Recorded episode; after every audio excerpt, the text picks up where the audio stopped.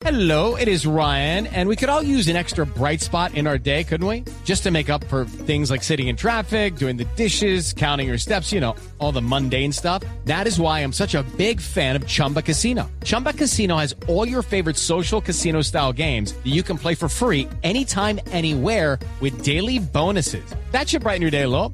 Actually, a lot. So sign up now at chumbacasino.com. That's chumbacasino.com. No purchase necessary. BGW. Void were prohibited by law. See terms and conditions. 18 plus. presunta irregularidades relacionadas con la caja menor.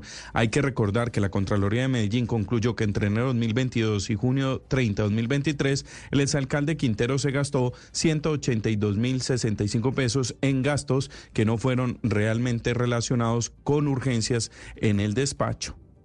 Estás escuchando Blue Radio. Próximo destino, el lugar donde todo comenzó. Norte de Santander, un destino con aventuras inolvidables, como disfrutar a las orillas del río Pamplonita o dar un paseo por los estoraques y el malecón, rico en fauna y flora, con edificaciones que guardan el paso del tiempo y nos recuerdan la época colonial. ¿Qué esperas? Visita el norte de Santander, conoce sus destinos y sorpréndete con Cúcuta. Colombia, potencia de la vida. Invita Ministerio de Comercio, Industria y Turismo, Fontur y Gobernación de Santander. Estás escuchando Blue Radio. Hoy es un buen día y en el Banco Popular estamos listos para seguir haciendo que pasen cosas buenas con tu cuenta de nómina.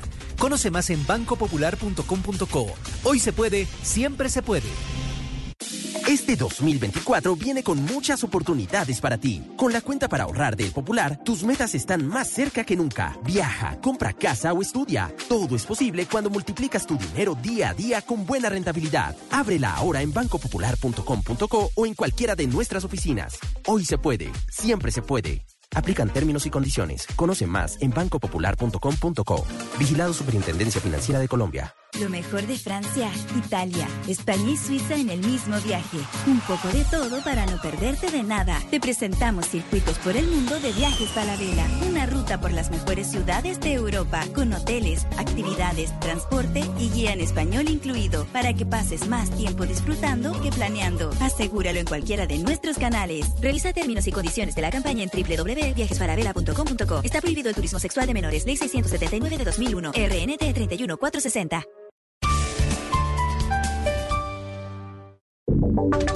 Y ahora en Blue Radio, la información de Bogotá y la región.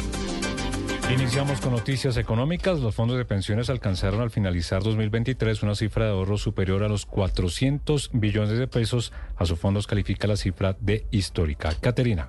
El presidente de Asofondos, Santiago Montenegro, entregó un informe de las rentabilidades de los fondos de pensiones el año pasado. El resultado es positivo y hubo rentabilidades de más de 50 billones de pesos. El monto del- de los fondos al cerrar el año 2023 405.6 billones de pesos. ¿no? La rentabilidad histórica, casi un 7% por año, o sea, por encima de la inflación.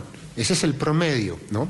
A veces sube, a veces cambia, a veces ha sido negativa. El funcionario señaló que si no hubiese subsidios regresivos en el régimen de prima media, los fondos tendrían un ahorro superior a 530 billones de pesos. Recordemos que poco más de 7 millones de afiliados realizan aportes al sistema. Y vamos ahora al departamento de Huila. Enfrentamientos entre el ejército y las disidencias de las FARC en zona rural de Garzón dejan un disidente muerto y dos soldados heridos. Silvia Lorena Artunduaga. En un enfrentamiento entre integrantes de la estructura Rodrigo Cadete de las disidencias de las FARC y tropas del ejército registrado la noche del viernes en la vereda Alejandría de Garzón, un presunto disidente resultó muerto y dos soldados más heridos. Según las autoridades, este combate se registró cuando los militares realizaban una operación contra la extorsión y fueron atacados por hombres armados, quienes además vestían prendas de uso privativo de la fuerza pública. Brigadier General Miller Vladimir Noza, comandante de la sexta división. Resultado de esta operación, una persona neutralizada y una persona liberada que estaba siendo extorsionada por estos grupos delincuencial. Es de anotar que esta operación se realizó contra la estructura Jorge Briceño en la comisión Rodrigo Caete, donde su cabecilla es alias Tornillo. Además, se logró la incautación de tres armas de fuego, tres minas antipersona, siete minas con sistema de activación, nueve granadas, equipos de comunicación, 700 panfletos extorsivos y 50 boletas de citación.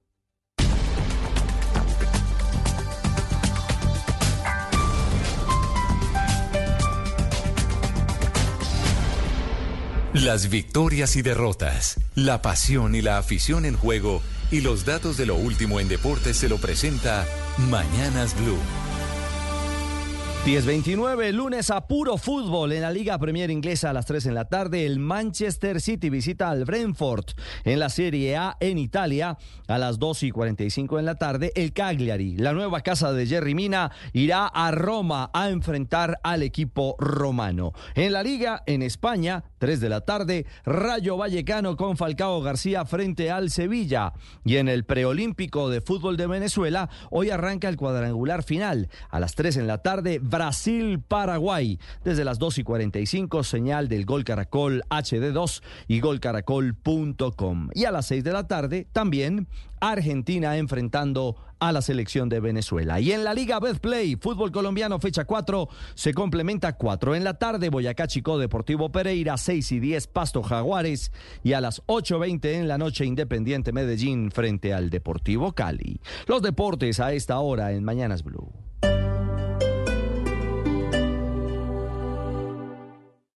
Esta es Blue Radio. Sintonice Blue Radio en 89.9 FM y grábelo desde ya en su memoria y en la memoria de su radio. Blue Radio, la alternativa. De perderte la clase a repetirla cuando quieras puede pasar. Compra 500 megas de internet fibra óptica ETV con el 50% de descuento los primeros tres meses. Y haz que esto y más ocurra en el regreso a clases. Llama ya 601-371-4000. Válido del 19 de enero al 29 de febrero del 2024. Tarifa plena a partir del mes 4 en adelante. Aplica términos y condiciones en ntv.com slash TIC. Esta noche en Bla Bla Blue. Esta noche, después de las 10 de la noche, estará para todos ustedes en vivo en Bla Bla Blue un señor actor, Andrés Toro. Y a las 11, lunes de historias que merecen ser contadas. ¿Estamos listos para hablar de sexualidad? La respuesta la tiene Joana Cordobés de Tirando por Colombia. Así que ya lo saben, si prefieren terminar este lunes con tranquilidad, buena música y eso sí, en medio de grandes conversaciones, los esperamos en vivo de 10 de la noche a 1 de la mañana aquí en Bla Bla Blue. Bla Bla Blue. Conversaciones para gente despierta. Escúchanos por Blue Radio y bluradio.com. La alternativa. Mami, mami, ya no me Dile adiós al duende que no te deja trabajar en casa, porque con IKEA llega el orden a tu hogar. Encuentra todo en escritorios y organización en Molplaza NQS. IKEA, muebles y decoración. Si es opinión. Embarrada de la semana al estilo Voz Populi. El Presi vuelve y coge el gabinete, como ya se conoce, de juguete. La selección Colombia no se alivia, no le gana una bola ni a Bolivia. Una renuncia anuncia la Sarabia y a Petro su renuncia le da es rabia. Y Álvaro Leiva sigue en acción. A ese no hay quien le dicte suspensión. Pero tranquilo, que esto va mejor. No, no, no, no, sueñe despierto, que no, que no, que no, que no. ¿Por qué? Señor, con ratas arañando, nos quieren gobernar, con reformas clavando, nos quieren gobernar, cambiándose de bando, nos quieren gobernar, jodiendo y huevoneando, nos quieren gobernar. Por embarrada nos quieren gobernar, desde ministro, alcalde y presidente, hasta el pueblo que a sus dirigentes nos elige aunque esto no se va a gobernar. Sí, señor. Voz Populi, de lunes a viernes desde las 4 de la tarde. Si es opinión y humor, está en Blue Radio, la alternativa.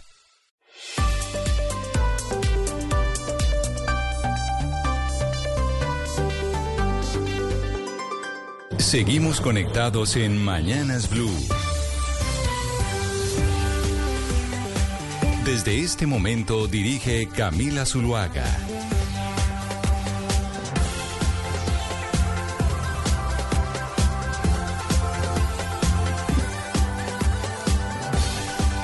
Las 10 de la mañana, 33 minutos. Aquí seguimos conectados con ustedes en Mañanas Blue. Vamos hasta la una de la tarde. Ya saben que seguimos a través de nuestro canal de YouTube de Blue Radio en vivo.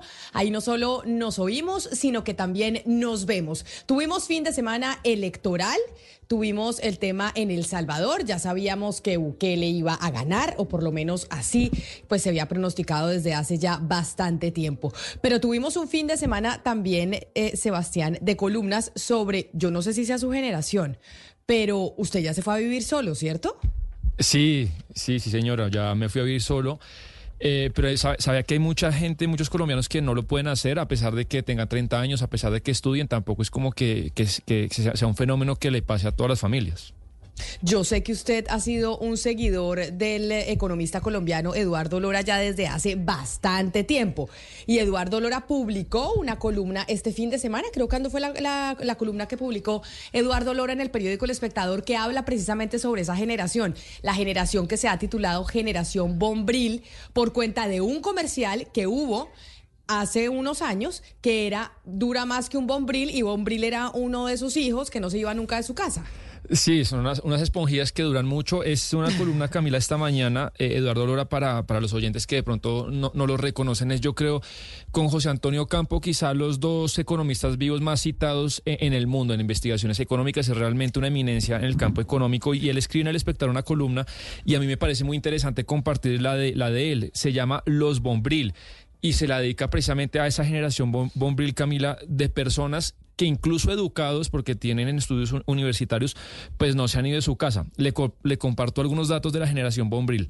El 80% de los colombianos cuando tiene 16 años, dice el profesor Lora, eh, vive con sus papás. Bueno, es normal, a los 16 casi nadie trabaja. Pero ¿qué sucede? 10 años después, es decir, a los 26, que es una edad en la que casi todo el mundo o trabaja o está buscando trabajo, pues en esa ocasión el 38% de los colombianos siguen viviendo con sus papás. Por ejemplo, es- ese dato en el caso de Inglaterra baja al 26%. Estamos nosotros 11 puntos por encima de Inglaterra, Camila, y dice el profesor ahora que igual en Inglaterra ese número está subiendo. Ahora ya nos vamos más arriba. Las personas, estamos acá yo, David Ferro, Sebastián Nora, Gonzalo Lázari, entre los 30 y los 38 años. El 15% siguen viviendo con sus papás y en el caso de los 30 años, el 30%. Y un último dato que me parece interesante, ¿quiénes son más apegados al nido de los papás? ¿Usted quién cree, eh, Camila, las, las mujeres o, las, o los hombres? Es que usted me está dando muchos datos económicos y eso es lo que yo quiero refutarle al doctor. Lora.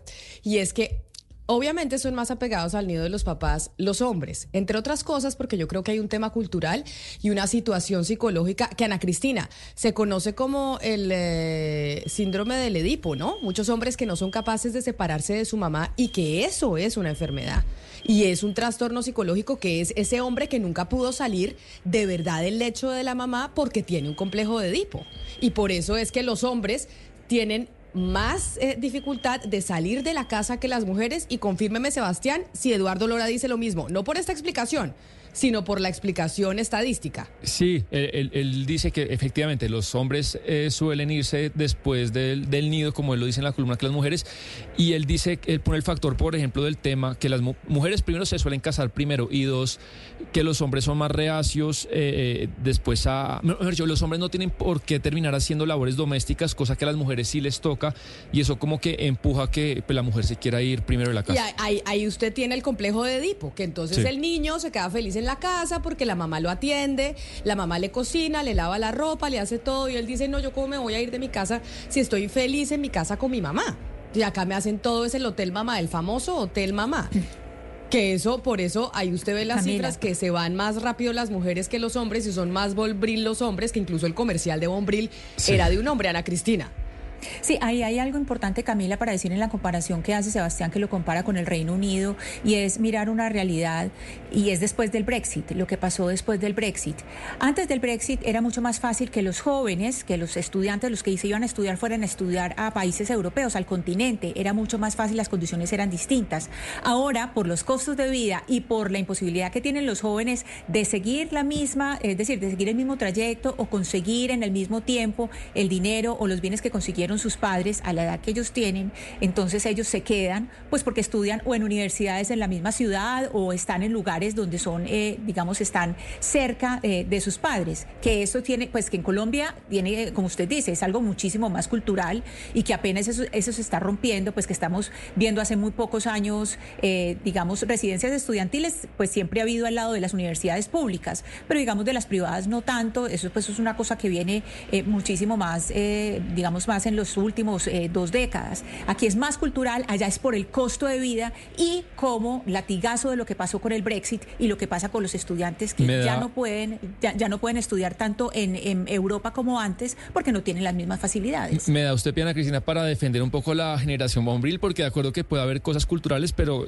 él desarrolla, el profesor Lora, la, la columna, la segunda parte habla pues de las causas económicas, porque puede haber algunas causas culturales, de acuerdo, que de pronto también en Colombia eh, pues somos muy familiares y todo eso, pero él, por ejemplo, Camila empieza a hablar de los arriendos, cómo eh, en, en, las últimas décadas el costo del arriendo, y pone cita eh, ciudades intermedias, ojo con Neiva, ojo con Medellín, ojo con Manizales, el costo del arriendo respecto al ingreso promedio laboral de, de las personas ha aumentado muchísimo. Entonces, pues de pronto Hugo Mario, a veces Oscar y Hugo Mario que se burlan de la generación Bombril, pues hombre, los arriendos de ustedes eran más baratos en, en defensa de esta generación, Camila, que, por esta razón, pero, no es la única, pero es una buena razón para quedarse más tiempo en la casa.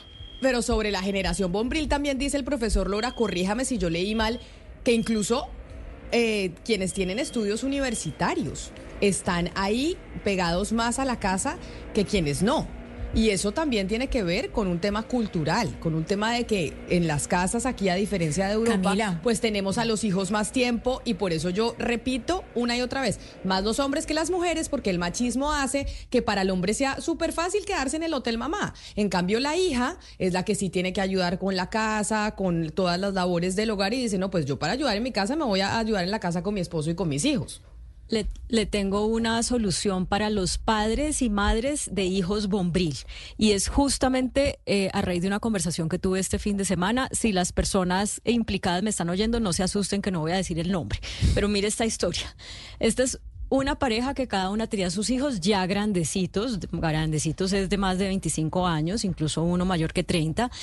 Cada quien se divorció, se ennovió, se esta parejita, pues formaron una parejita y después de unos años de estar de novios dijeron, listo, nos vamos a ir a vivir juntos, pero ¿qué onda con los hijos? ¿Y qué onda con los hijos? Fue que decidieron comprar un apartamento chiquitiquitico de una sola habitación, o sea, la de ellos, con una sala comedor pequeñita y no, por, no era por falta de recursos, era de alguna manera por decir, aquí no caben los hijos, ya ellos son lo suficientemente grandes como para que se hagan su vida. Entonces, ¿qué hizo? Eh, la señora de esta historia que le estoy contando compró, vendió el apartamento donde estaba viviendo con sus hijos, compró un apartamento chiquito para sus hijos y pues se fue a vivir con su, con su nueva pareja. Que si se reúnen de vez en cuando y todo eso, sí, pero sacó a los bombril de esa manera. Y los hijos son, le dicen hoy a los amigos, en el caso de mi familia no fuimos los hijos los que nos fuimos de la casa, sino mi mamá la que se fue de la casa. ¿Para qué? pues para no tener hijos bombril.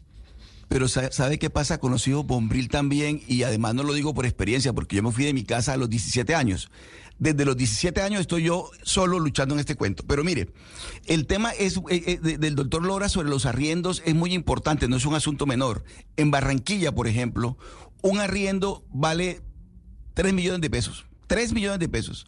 Entonces usted comienza a sacar cuenta, solo a partir del arriendo, los servicios que están, ya lo hemos dicho varias veces aquí en el programa, están por las nubes, todos. Entonces, claro, usted para, para independizarse, para dejar de ser bombril, tiene que echar mucho número y decir, no, prefiero quedarme en mi casa, hago un aporte aquí al sostenimiento de la casa y aquí me mantengo un tiempo más. Yo creo que también eso depende no solamente de la situación económica, sino que también hay muchos padres consentidores que quieren tener a los hijos allá al lado en lugar de decirle, bueno, mijo, ya usted es profesional, hágale a ver, porque me parece que eso también ayuda.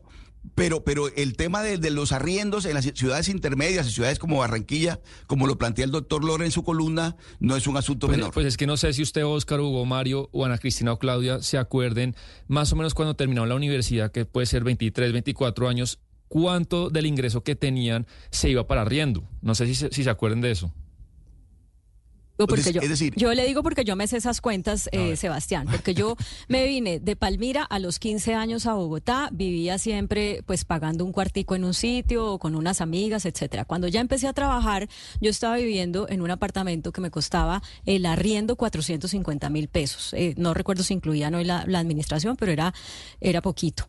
Y eh, mi sueldo, mi primer sueldo fue de un millón cien mil pesos. O sea, estamos hablando que yo me gastaba casi el 50% en el arriendo. La cortina, esto era una parte estudio chiquitico. La cortina era una cobija porque no tenía para más. Y así por el estilo todo, hasta que uno pues va eh, ahorrando y comprando sus cositas, uno no sale los fines de semana a rumbear, en fin. Pero es que hoy también son muy buena vida. Entonces quieren irse, a, quieren independizarse, pero pues quieren vivir de la manera que vivieron o con las, las comodidades que les dieron eh, sus papás y pues si, si quieren independizarse, de pronto les toca empezar desde un poquito más abajo.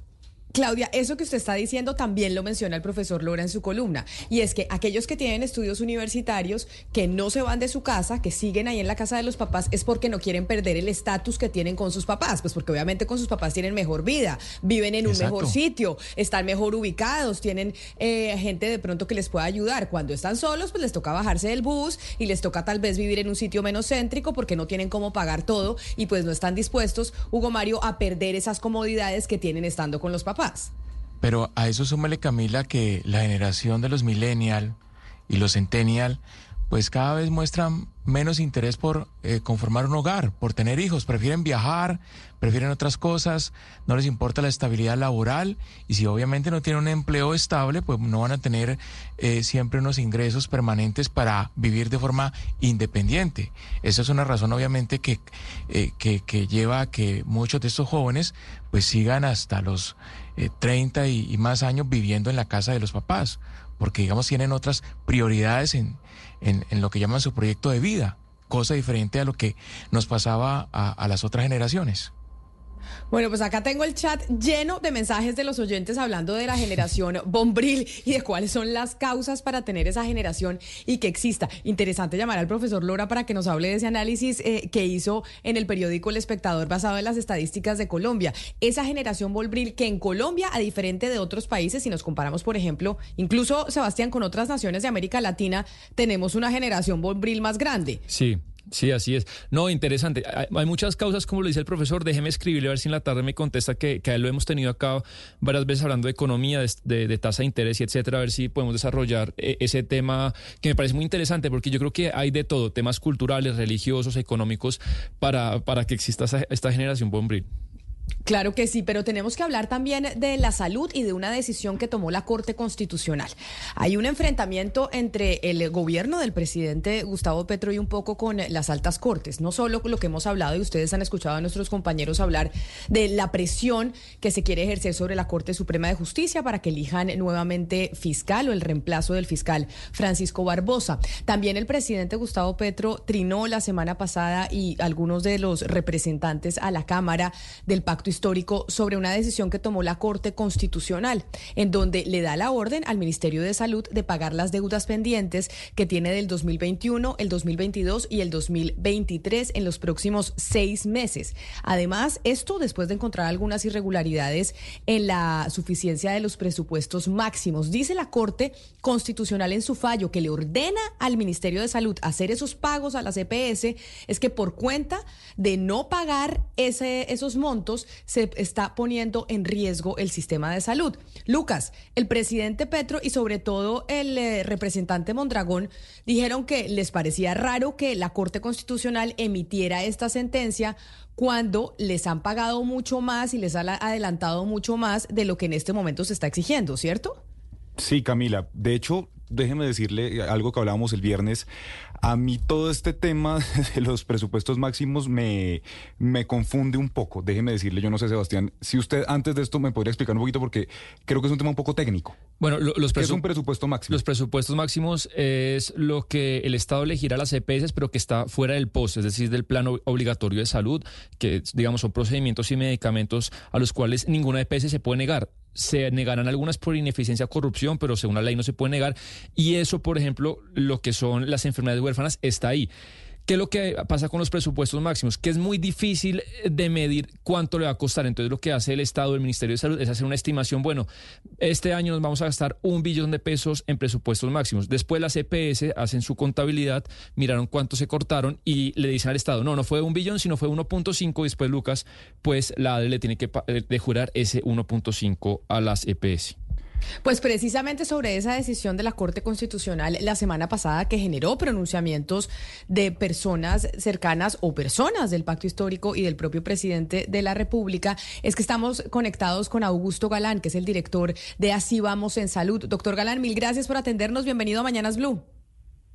Eh, Camila, muchas gracias por esta invitación. Un saludo a la mesa de trabajo y a la audiencia.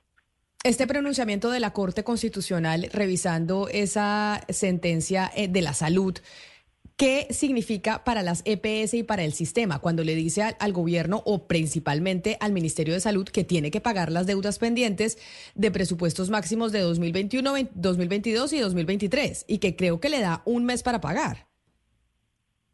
Sí, esto, esto es un auto de la Corte eh, Constitucional que es muy, es muy relevante porque por una parte eh, reafirma algo que muchos agentes del sector salud, eh, de sectores académicos, de centros de pensamiento, de asociaciones de usuarios y pacientes y, por supuesto de, de gremios, venían desde el año pasado advirtiendo. O sea, hay una desfinanciación del sistema de salud y uno de los componentes de esa desfinanciación tiene que ver con este tema de los presupuestos máximos. Eh, no es el único y eso es importante también tenerlo en cuenta. Este es un aspecto de ese financiamiento que tiene relación con el financiamiento de lo que antiguamente llamábamos no POS o no PBS y desde el 2019 eh, se ha denominado presupuestos máximos como un mecanismo para hacer más eficiente el pago de esas prestaciones que generalmente, como ya se dijo, tienen que ver con enfermedades huérfanas o con terapias y medicamentos que no están incluidos en el plan de beneficios. Sí, doctor Galán, la ADRES respondió a este auto de la Corte diciendo que el pago del reajuste de 2021 ya se hizo y que los ajustes para el 2022 eh, ya hay un plan para, para pagarlo y que está incorporado en el plan de desarrollo y además aprobado por el CONFIS y que el, el pago está próximo a hacerse y que en el caso del 2023 solamente tienen pendiente diciembre y, y que bueno, que esto se va a pagar. Entonces, para el gobierno el cumplimiento del auto de la Corte, lo que yo estoy entendiendo es diferente, eh, al menos en materia del monto, a las cuentas que hacen las CPS. Ustedes en Así Vamos en Salud, ¿qué han encontrado con respecto a las, digamos, a las versiones encontradas sobre cuántos son los montos del 21, del 22, del 23? Sí, ahí hay, de hecho, el propio gobierno y el director de la ADRES ha hablado que van a desembolsar en los próximos días o semanas eh, dos billones de pesos, eh, que sumarían esas deudas o, esa mora que ha habido en esos desembolsos del 2022, 2023. Eh, y ahí yo creo que para nosotros hace falta también el reajuste que ocurre normalmente con los presupuestos máximos todos los años como Sebastián lo, señaló, todos los años se hace un reajuste porque eh, lo que se presupuesta es un estimativo de lo que se va a gastar en presupuestos máximos en el correspondiente año. Pero luego hay un reajuste eh, cuando se contrasta con la realidad de acuerdo a la información que entregan las clínicas, los hospitales, los proveedores de medicamento y por supuesto también las EPS. Entonces, digamos que el gobierno ya está reconociendo públicamente que debe desembolsar dos billones de pesos en los próximos días que tienen relación con esas moras de las que se ha hablado y que la Corte lo señaló. Eh, y en segundo lugar, pues hay un tema pendiente seguramente con respecto a ese reajuste del 2023 en presupuestos máximos y con el cálculo para presupuestos máximos eh, para este año 2024, que es bastante inferior a lo que a lo que normalmente ha sido ese gasto para el sistema de salud. Doctor Galán, ¿qué significa para la CPS? ¿Qué significa financieramente eh, eh, que les paguen después de asumir todos los costos de presupuestos máximos? Es decir, pensaría uno de manera lógica que lo mejor sería que el, Estado primero le dé la plata a usted y después las EPS paguen eso, pero no sé si este modelo que se está instaurando ahorita de que se paga después o un año después o se hace un confis o después miramos cómo le pagamos, pues sí puede traer líos financieros. Hay un tema muy importante en el auto este de, de, la Corte Constitucional, más allá de las órdenes resolutivas de pago de esa mora, que tiene que ver con un resumen que hace eh, la Corte de la problemática por la cual define baja calificación sobre eh, el cumplimiento de esas órdenes, porque hay que tener en cuenta que esto, eh, el, este planteamiento de la Corte tiene que ver con, con las órdenes 21 y 22, entre otras, de la sentencia P760 y de seguimiento a esa sentencia, que tiene que ver con el pago de esto que no está incluido en el plan de beneficios. Entonces la Corte dice, rapidito, cinco puntos de esa problemática. Primero, la mora y las dificultades en la entrega y recolección y análisis de la información para calcular los techos, o sea, los presupuestos máximos de toda la vigencia. Segundo, la tardanza en la expedición de la regulación necesaria para contar con la metodología de cálculo de los presupuestos máximos y sus reajustes. Tercero, el cálculo de los presupuestos máximos en el mismo año corriente, que esa es una gran dificultad. Cuarto, la falta de pago oportuno de los techos y sus reajustes. O sea, sacan la resolución, Dicen los recursos fueron aprobados, pero se tardan mucho en pagarlos. Y quinto, la insuficiencia de los valores reconocidos. Eh, y todas esas cinco aspectos son los que la Corte dice, esto es lo que hay que mejorar. Digamos, la orden de la Corte es muy importante, pero mucho más importante o adicionalmente importante es que el gobierno nacional atienda eh, las recomendaciones de la Corte de ese diagnóstico que está haciendo por el cual los presupuestos máximos se desfinancian eh, año a año, producto de que no hay esos aspectos adecuadamente solucionados que le menciona. Doctor Galán, ya que usted dice que lo más Claro, pero ya que usted dice que lo más importante es que el gobierno solucione aquella radiografía que dice la Corte que hace la Corte Constitucional sobre cómo esto está poniendo en riesgo el sistema de salud y usted que pues es el director de Así vamos en salud, de hacerle seguimiento a nuestro sistema, le voy a leer un trino un poco largo que puso el representante Mondragón el jueves de la semana pasada cuando salió esta decisión de la Corte Constitucional, que la replica el presidente Gustavo Petro. Por eso yo decía que ya se había pronunciado el presidente y personas del, eh, del pacto histórico. Dice Alfredo con Mondragón sobre la orden de la Corte Constitucional de pagar presupuestos máximos a la CPS lo siguiente. Duque dejó una deuda de 819.666 millones que el gobierno Petro estableció pagar en un confis aprobado en octubre del año pasado. El pago está programado para el mes de febrero. El pago del ajuste de presupuestos máximos de 2023, 1.100 millones, fue aprobado por el Ministerio de Hacienda y se pagará también en el mes de febrero. En total, por presupuestos máximos ya está aprobado y se le pagará a la CPS 820.766 millones de pesos, lo que no representa ni un 1% de los 83.6 billones de pesos que recibieron, y pone en mayúscula, anticipadamente la CPS en el 2023. Así que es falso eso de que esta deuda pone en peligro a los pacientes. Raro que la Corte ordene pagar algo que ya tenía aprobación para pagar y se pagará este mes. Las facturas de esos presupuestos máximos hay que mirarlas siempre a fondo porque no sería la primera vez que las EPS inflan precios y así resultan robando al Estado. Por eso yo también mencionaba que hay una tensión entre el gobierno y las Cortes, no solo con el tema de la Fiscalía y la Corte Suprema de Justicia, sino ahora, pues desde la semana pasada, con la Corte Constitucional.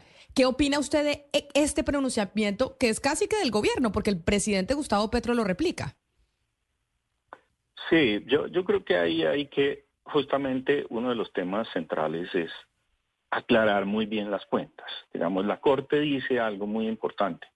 Eh, eh, el sistema de información, los reportes que hacen clínicas y hospitales, por supuesto también EPS, sobre este tema de presupuestos máximos proveedores de insumos, de medicamentos y de terapias que también tienen que ver con esa información, no están llegando oportunamente. están llegando con atrasos significativos de varios meses y hasta año. Entonces, digamos, ese es un, un punto central de esta discusión. ¿Cómo mejoramos, cómo mejoramos eh, eh, las fuentes de información y la rapidez con la cual esa información se entrega de todos los actores del sistema que están involucrados en este tema de los presupuestos máximos. Entonces, es más, la Corte hasta le plantea al gobierno nacional una metodología alterna, porque para la Corte y con razón, la preocupación son los usuarios y pacientes. Y los usuarios y pacientes están teniendo dificultades para recibir medicamentos para enfermedades huérfanas y estas terapias eh, que normalmente venían recibiendo con regularidad están teniendo dificultades para acceder a ellos por esos temas de financiación. Entonces la Corte le plantea una metodología alterna, transitoria, mientras se cumple con esos cinco temas y le pide que, que cumpla con esos cinco, y le pide al gobierno y a los actores del sistema, por supuesto, también, eh, que le den solución a esos cinco puntos que plantea sobre las dificultades que tiene la metodología para aprobar y desembolsar los recursos de los presupuestos máximos. Pues doctor Galán, director de Así Vamos en Salud, gracias por atendernos y por hablar de esta decisión de la Corte Constitucional que es muy significativa para el sistema de salud y que pues claro, vamos a ver eh, cuál es la respuesta al final del Gobierno Nacional en torno a la orden que da. Mil gracias por atendernos. Muchas gracias a ustedes. Buen día. Buen día, Claudia. Y es que ya, ¿cuándo? ¿La semana entrante? Es que ya se retoman. El 16. Y, el 16 cae que hoy estamos haciendo. Es el viernes. Eh, viernes de la próxima semana. Sí, señora. Bueno, no creo que el viernes vayan a retomar la discusión. No veo que haya una citación a una fecha exacta para retomar la reforma, pero bueno, para que los oyentes tengan claro en qué estamos, pues eh, la reforma a la salud está siendo discutida. Fue aprobada en la Cámara eh, de Representantes, tanto en el, en el primer debate como el de comisión, como en plenaria. Pasó al Senado y en Senado ya han sido aprobados 16 artículos de los 98 que tiene el proyecto de reforma a la salud. Eh, ¿Y qué se puede esperar? Bueno, pues eh, que pase. se puede esperar que pase porque fíjese ¿Usted cree que, sí? Eh, pues Camila, yo, que siempre, siempre, ¿por qué se lo digo que si usted cree que sí? Porque siempre se decía que el gobierno tenía mucho más fácil su paso por Cámara de Representantes porque ahí tenía mayorías y en la Comisión Séptima la dominaba mucho más en la Cámara, pero que la historia en Senado era completamente distinto y que ahí iba a estar cuesta arriba. Claro, y, pues el presidente del Congreso dijo hace unos días en una entrevista que así como se había demorado 10 meses para pasar en comisión primera de Cámara, pues que no podían estar esperando que en Senado volara. Pero con el antecedente de los artículos que ya fueron aprobados en Senado, pues que fueron aprobados, por cierto, muy rápidamente, eh, uno sí podría, eh, digamos, calcular o proyectar mejor que no va a ser tan lento el proceso como en la Cámara de Representantes y que los congresistas pues harán sus cálculos y hasta ahora los cálculos que han hecho es que a pesar de lo impopular que puede ser la reforma en ciertos sectores, pues le han ido dando el voto para que para que vaya pasando. Entonces, yo sí creo que va a pasar, no tan rápido como quiere el gobierno, no tan lento como como se surtió el trámite en Cámara. Pues vamos a ver, estamos a la expectativa de cómo empieza el Congreso este año, el Senado particularmente, y esta reforma a la salud, que era la que estábamos hablando con el doctor Augusto Galán, de así como vamos. Gonzalo Lázaro, y el fin de semana, fin de semana de Grammy, de colombianos en los Grammy, pero sobre todo de la bichota, que nos tiene a todos muy orgullosos. Pues eh, hay que decir que es la primera mujer que gana en esta categoría Mejor Álbum de Música Urbana, unos premios Grammy, Camila, que le debo decir, eh, superaron mis expectativas maravillosos. Eh, ese, es ver la posibilidad de, o, ver a Celine Dion anunciando álbum del año, Taylor Swift recibiendo, es la única artista en toda la historia que ha ganado cuatro premios como mejor álbum del año.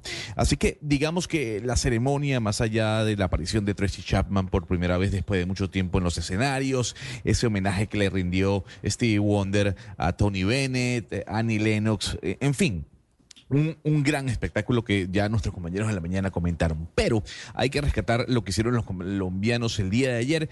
La Bichota, como le dije, ganó mejor álbum de música urbana en la ceremonia televisada. Recordemos que los Grammys son dos ceremonias. Sí, la no exacto. televisada, eh, que es donde están la mayoría de premios, hay más de 60 categorías, y la televisada, donde están los premios más populares y están las presentaciones de los artistas. Allí la Bichota fue... La nominada, fue Bichota llamada Y pasó al escenario, la aplaude Meryl Streep, la aplaude, mejor dicho, lo que es el, eh, el entretenimiento del mundo mundial, ahí sí como decimos los chiquitos. Ah, no, y es que con ella, y con el pelo rosado, divina, o sea, mejor dicho, esta señora está ya al nivel en términos internacionales, no sé si tan de conocimiento, pero sí de Shakira. Es que la única que habíamos visto pasar a estos niveles era Shakira, pues digo, de artistas colombianos.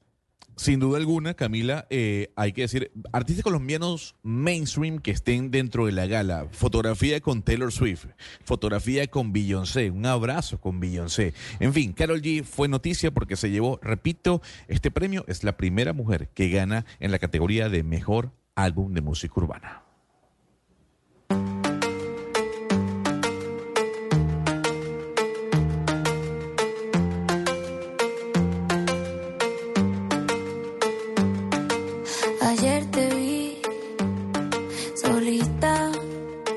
Esa carita bonita.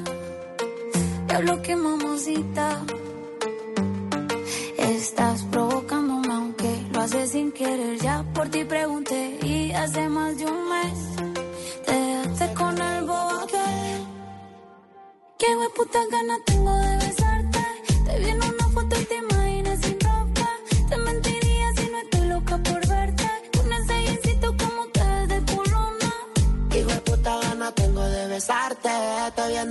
Te Ayer Ana Cristina viendo a. Karol G me acordé de usted porque, bueno, ella sube toda linda y poderosa, como dice Camila, y ella dice, I'm Carol G y and I'm from Medellín, Colombia. Y alguien escribió un tweet que puso, ya con esto los arriendos de Medellín subieron un millón de pesos. Y al segundo me acordé de usted. A mí me pareció, ah, primero que todo, divina hablando inglés con acento paisa. Ese inglés me pareció hermoso. Y, y es, es decir, que ella siempre eh, tenga como, yo no sé si ustedes vieron, pero ella siempre tiene la actitud de yo soy una fan. Yo soy aquí eh, una gran estrella, pero entre todos son- soy fan, como reconociendo a todas las personas que tenían a su alrededor, diciendo que estaba al lado de todas las leyendas, que se sentía maravillosa al lado de las leyendas. Esa actitud tan humilde de ella me parece preciosa. Pero quiero comentarle dos cosas, Camila. Una sobre Carol G, que efectivamente gana en un premio que era completamente masculino. Siempre, pues Bad Bunny se lo había ganado creo que dos veces seguidas y solamente hombres se lo habían ganado por primera vez en género urbano, se lo, se lo gana una mujer y es Carol G. Y otra que también, también eh, rompió algo que solamente tenían los hombres era eh, lo que hizo Taylor Swift. Porque cuando Taylor Swift se gana el mejor álbum con Midnight por cuarta vez, y, siendo la primera artista, pero también la primera mujer, porque solamente hombres se habían ganado eh, tres veces eso. Y ni, ni más ni menos que Taylor Swift queda al lado de Frank Sinatra, eh, que fue el primero que se lo ganó, de Stevie Wonder y de Paul Simon. Entonces, digamos que las dos rompieron un territorio que solamente estaba para artistas hombres. Qué maravilla. Camila, algo que me pareció muy lindo a propósito de ella hablando inglés ayer.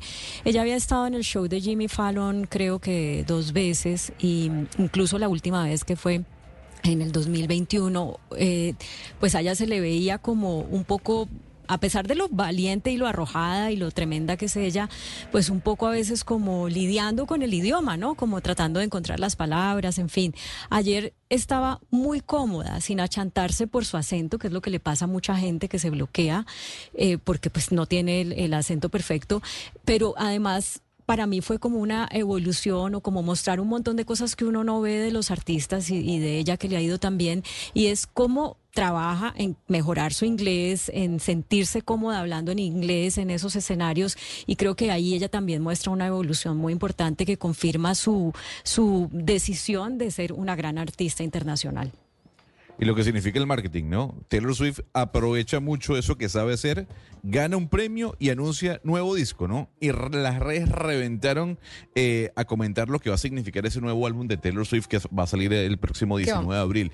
Pero Camila, yo no sé si usted vio la declaración de Jay-Z, ¿no? Todo el mundo con cara de, de, de, de extrañado y extrañadas porque Jay-Z recibe un premio, recibe el premio al impacto global Dr. Dre y cuando se monta el escenario dice, oiga, yo voy a decir algo aquí y es que yo no puedo creer que el Grammy jamás le ha dado un premio a Beyoncé dentro de la categoría de eh, álbum del año. Beyoncé tiene más Grammys que cualquier artista y es imposible creer que el Grammy no le haya dado un premio a Beyoncé. Pero no, Además, no, es la no es la primera vez que lo hace. Acuérdese que hubo toda una polémica y eso lo vi en el documental de Miss Americana de Taylor Swift. Y es que eh, cuando ella se gana en, los premios Grammy, el premio a mejor álbum, eso creo que fue, no sé, de tres, cuatro años, él hace ese mismo pronunciamiento y lo dice duro y dice, no debería ser Taylor Swift, debería ser Beyoncé la que se lleve este premio. Eso fue todo un debate allá en Estados Unidos gigante porque decían, claro, se lo dan a Taylor Swift porque es blanca, porque es la, tradicional americana y no se lo dan a... Beyoncé por ser negra. Es decir, no es la primera vez que estamos hablando de, de esto. No lo es. Y no es la primera vez mencionando a Taylor Swift. Bueno, pero es que la cara, la cara de brava que tenía Beyoncé cuando el señor Jay-Z estaba hablando es que esa discusión en la habitación luego cuando llegaron a casa ambos, porque son pareja, estuvo que, o tuvo que haber estado muy fuerte porque la cara no era de felicidad. Incluso Jay-Z en la declaración, luego de criticar al Grammy por nunca haberle dado un premio a su pareja o su esposa, dijo, aquí algunos de ustedes van a volver a casa con una sensación de que habrán sido robados. Y sí, seguramente a ustedes lo robaron. Incluso algunos de ustedes ni siquiera merecían la nominación. Y cierra diciendo, disculpen, pero es que cuando me pongo nervioso digo la verdad. Pero la cara de Beyoncé era un poema cuando el señor le reclamaba a la academia por qué no la han nominado, nunca y no le ha dado un premio, en este caso, como mejor álbum del año. Sí, ese debate también se ha dado ya hace mucho tiempo precisamente sobre por qué a Beyoncé no le dan ese premio Grammy y siempre anteponiéndola con eh, Taylor Swift. Gonzalo, pero además del Grammy este fin de semana pues ya sabíamos que Bukele iba a ganar. Ese fue otra de las noticias del domingo, las elecciones en El Salvador, pero como ya sabíamos que iba a ganar y tanto se critica a este señor, pues hagamos un recuento de lo que ha sido Nayib Bukele, de lo que ha sido este eh, líder centroamericano que tiene muchos seguidores en el resto del continente y que seguramente su forma de gobernar puede ser contagiosa en la región. Pues Camila, Nayib Bukele, antes que nada, se hace eh, famoso ya a nivel regional y mundial en el año 2019. Pero Nayib Bukele, de segundo nombre, para que usted sepa, Camila, es Armando. El segundo nombre de Bukele es Armando, Nayib Armando Bukele. Es un empresario político que apenas tiene 42 años de edad. Comenzó su carrera en el año 2012 siendo el alcalde de Nuevo Cucasclán, que es un pequeño municipio del departamento de la Libertad. En el 2015 pasa a ser el edil de la ciudad de San Salvador. Sí, hay que decirlo, Bukele en un principio se identificaba de izquierda, incluso él mismo lo ha mencionado. También formaba parte del partido tradicional, el FMLN. Pero siendo el máximo representante de la capital salvadoreña por el año más o menos 2017, el señor fue expulsado del partido, Camila. Y fue expulsado de ese partido de izquierda porque denunció que la directiva del mismo, el presidente además, eh, habían abandonado los intereses del pueblo salvadoreño. Luego su expulsión, Bukele lo que dice, dice es, bueno, yo voy a, fumar, a fundar mi propio partido político. Voy a crear nuevas ideas. Partido que forma en el año 2019. Un partido que ya sabemos que, que actualmente gobierna y tiene la, la, mayoría de la Asamblea. Eso sí, en el 2019, Camila, el Tribunal Electoral le dijo a Bukele, usted puede participar, pero sin su partido Nuevas Ideas. Bukele dice, ok, no pasa absolutamente nada, me sumo a otro partido de oposición. El Tribunal Supremo Electoral le dice, no señor, es que tampoco con ese partido puede participar. Y lo que hace Bukele es, está bien, siguen poniéndome barreras, me voy con una tercera eh, tolda política, que era una gran alianza. ¿A qué horas mandamos audios? En, en, este caso de eh, Nayib Bukele. Escuchemos el primer discurso de Nayib Bukele cuando llegó a las Naciones Unidas, en el que él saca el celular y se toma una selfie. Eso fue en el año 2019. Ahora, solo un segundo, si me permiten.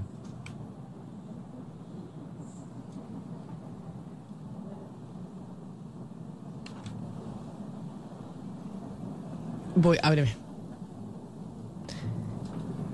Estar aquí ¿Ahí? ante ustedes en esta Asamblea General número 74 es un privilegio y un honor que quise compartir con el mundo. Ya que el mundo, el nuevo mundo, ya no está en esta Asamblea General, sino en el lugar a donde irá esta foto, a la red más grande del mundo, donde miles de millones de personas están conectadas prácticamente todo el tiempo y casi en todas las facetas de la vida. Créanme, muchas más personas verán esa selfie que las que escucharán este discurso. Esa, en ese momento, Gonzalo, ese, eso que dijo Nayib Bukele en Naciones Unidas sí fue un hito que cambió un poco también el tema de la comunicación de los eh, mandatarios. ¿Por qué? Porque ahí ya daba eh, pinceladas de lo que iba a hacer eh, su gobierno. Acuérdese que a Nayib Bukele no le da entrevistas a los medios de comunicación, pues como usted, como nosotros. Él solo habla en redes sociales, con influencers, y ahí mostraba cómo la política ahora se hace a través de las redes, que, que igual pasa aquí en Colombia. Fíjese que sí, ahí podíamos ver cómo sería el camino de Bukele a nivel comunicacional, Camila, pero no sabíamos qué camino iba a tomar Bukele con, respecto a la mano dura y a la presión que iba a ejercer sobre los otros poderes públicos. Bukele en el año 2019 empieza a gobernar y gobernaba Camila sin una mayoría en la Asamblea Nacional. Las políticas que él quería desarrollar de alguna u otra forma se iban complicando porque esa mayoría de oposición le frenaba los incentivos, en este caso, que él quería desarrollar para luchar sobre todo contra las malas. El 9 de febrero del año 2020, Camila, antes del inicio de la pandemia, Bukele decidió tomarse a la fuerza el Palacio Legislativo, con militares y parte de la fuerza policial. El mandatario entró al hemiciclo para rezar y para decirle a los asambleístas, oigan, ustedes tienen que aprobarme un presupuesto que estoy solicitando de más de 100 millones de dólares para el plan que quiero desarrollar en contra de las pandillas. La Asamblea lo rechazó y Bukele salió del hemiciclo y le dio un ultimátum a la Asamblea para aprovechar o, para aprobar dicho presupuesto. Escuchemos ese momento que cambió sin duda el, la forma en cómo Bukele iba a gobernar El Salvador. Si estas sinvergüenzas no aprueban esta semana el plan control territorial, nos volvemos a convocar aquí el domingo, le volvemos a pedir sabiduría a Dios. Y le decimos, Dios, tú me pediste paciencia, pero estos sinvergüenzas no quieren trabajar para el pueblo. Ese discurso, Camila, caló muy bien dentro de la sociedad salvadoreña. Tanto es así que en el año 2021 Bukele gana la mayoría de la Asamblea Nacional a través de su partido, como decíamos, Nuevas Ideas. Se sentía una tranquilidad en el país, esto en parte porque se pudo conocer por investigaciones periodísticas que el presidente había eh, pactado con las pandillas, con las maras, para mantener la paz en El Salvador. Un pacto que duró poco, porque el 26 de marzo del año 2022 algo ocurrió, Camila. Fue un sábado. 62 personas fueron asesinadas por las maras en un solo día. El pacto se rompió. Pocos saben por qué se rompió ese pacto, pero lo cierto del caso es que a partir de ese momento la mano dura contra las pandillas comenzó. El estado de excepción que aún se mantiene fue decretado y así amenazaba Bukele a los pandilleros. Voy a aprovechar la oportunidad para enviarle un mensaje a los criminales, no a los que están adentro, porque eso les quitamos la televisión desde el 2019, claro, sino los que están afuera. Por ahí andan rumores que quieren empezarse a vengar de la gente honrada, al azar. Hagan eso y no va a haber un tiempo de comida en las cárceles. Uno. A ver cuánto tiempo duran sus homeboys allá adentro. Les juro por Dios que no comen un arroz. Y vamos a ver cuánto tiempo duran. Y no me importa lo que digan los organismos internacionales, que vengan a proteger a nuestra gente que vengan a llevarse a sus pandilleros. Ese discurso empezó a calar más y más dentro de Salvador, tanto es así que hoy en día más de 50 mil detenidos a partir de ese estado de excepción decretado por Bukele están en las cárceles de El Salvador, sobre todo en esa gran cárcel que construyó él para las maras. El fenómeno del presidente de El Salvador, Camila, ha ido expandiéndose por América Latina. Ha sido muy duro contra los Estados Unidos, contra Europa, se ha acercado China, se ha acercado Turquía. Rechaza a las ONG y también le da muy duro a las eh, multilaterales. Eh, hay hay que decir que de alguna u otra forma Bukele ha tomado fuerza por discursos como el que va a escuchar a continuación duda que los reos tienen derechos humanos, pero yo creo que algo que no se ha hecho y ningún procurador lo ha hecho antes, o por lo menos yo no recuerdo, discúlpeme si usted lo hizo y no me acuerdo yo, pero no han defendido los derechos humanos de la gente honrada. Generalmente defienden como que todo el enfoque de derechos humanos internacional o de las ONGs incluso esté enfocado en los derechos de los delincuentes, que tienen derechos. Nadie dice que los delincuentes no tienen derechos, pero ¿por qué el enfoque es siempre en los derechos de los delincuentes? Y la gran mayoría de la gente honrada, nadie le importan sus derechos. En este país pasamos 30 años siendo acribillados, asesinados, renteados, violados, extorsionados, amenazados viviendo en zozobra y nadie dijo nada, pero de repente agarran a los que matan, a los que rentean, a los que violan y de repente hay que ver los derechos humanos de ellos. Sí, tendrán derechos humanos, pero, pero son más importantes los derechos humanos de la gente honrada y creo que eso es algo importante. Procuradora que debe también eh, investigarse y debe también reportarse, porque si no, entonces no estamos hablando de derechos humanos, estamos hablando de derechos de los delincuentes. Estos son el tipo de videos que se han hecho virales, sobre todo porque recordemos, Camila, que El Salvador era tal vez uno de los países más violentos de todo el mundo. Eh, una violencia que creció luego de la guerra civil que se vivió en la década del 80. Ayer Bukele logró una victoria, es reelecto, a pesar de que la constitución de ese país es clara. No son uno, sino son al menos tres artículos que hablan de la imposibilidad de reelegirse en la presidencia. No obstante, en aquel 2021, como yo le mencionaba, cuando la mayoría de la Asamblea pasó a manos del presidente, los diputados escogieron y cambiaron a los magistrados de la Corte Suprema de Justicia y fueron los magistrados que interpretaron uno de esos artículos de la Constitución para apoyar la reelección de Nayib Bukele. Más del 85% de los salvadoreños, según el propio Bukele, porque las cifras finales aún no están expuestas en la página web del Tribunal eh, Electoral de El Salvador, votó por él. Una victoria aplastante que desaparece a la oposición, que apenas sacó un 5% de los votos.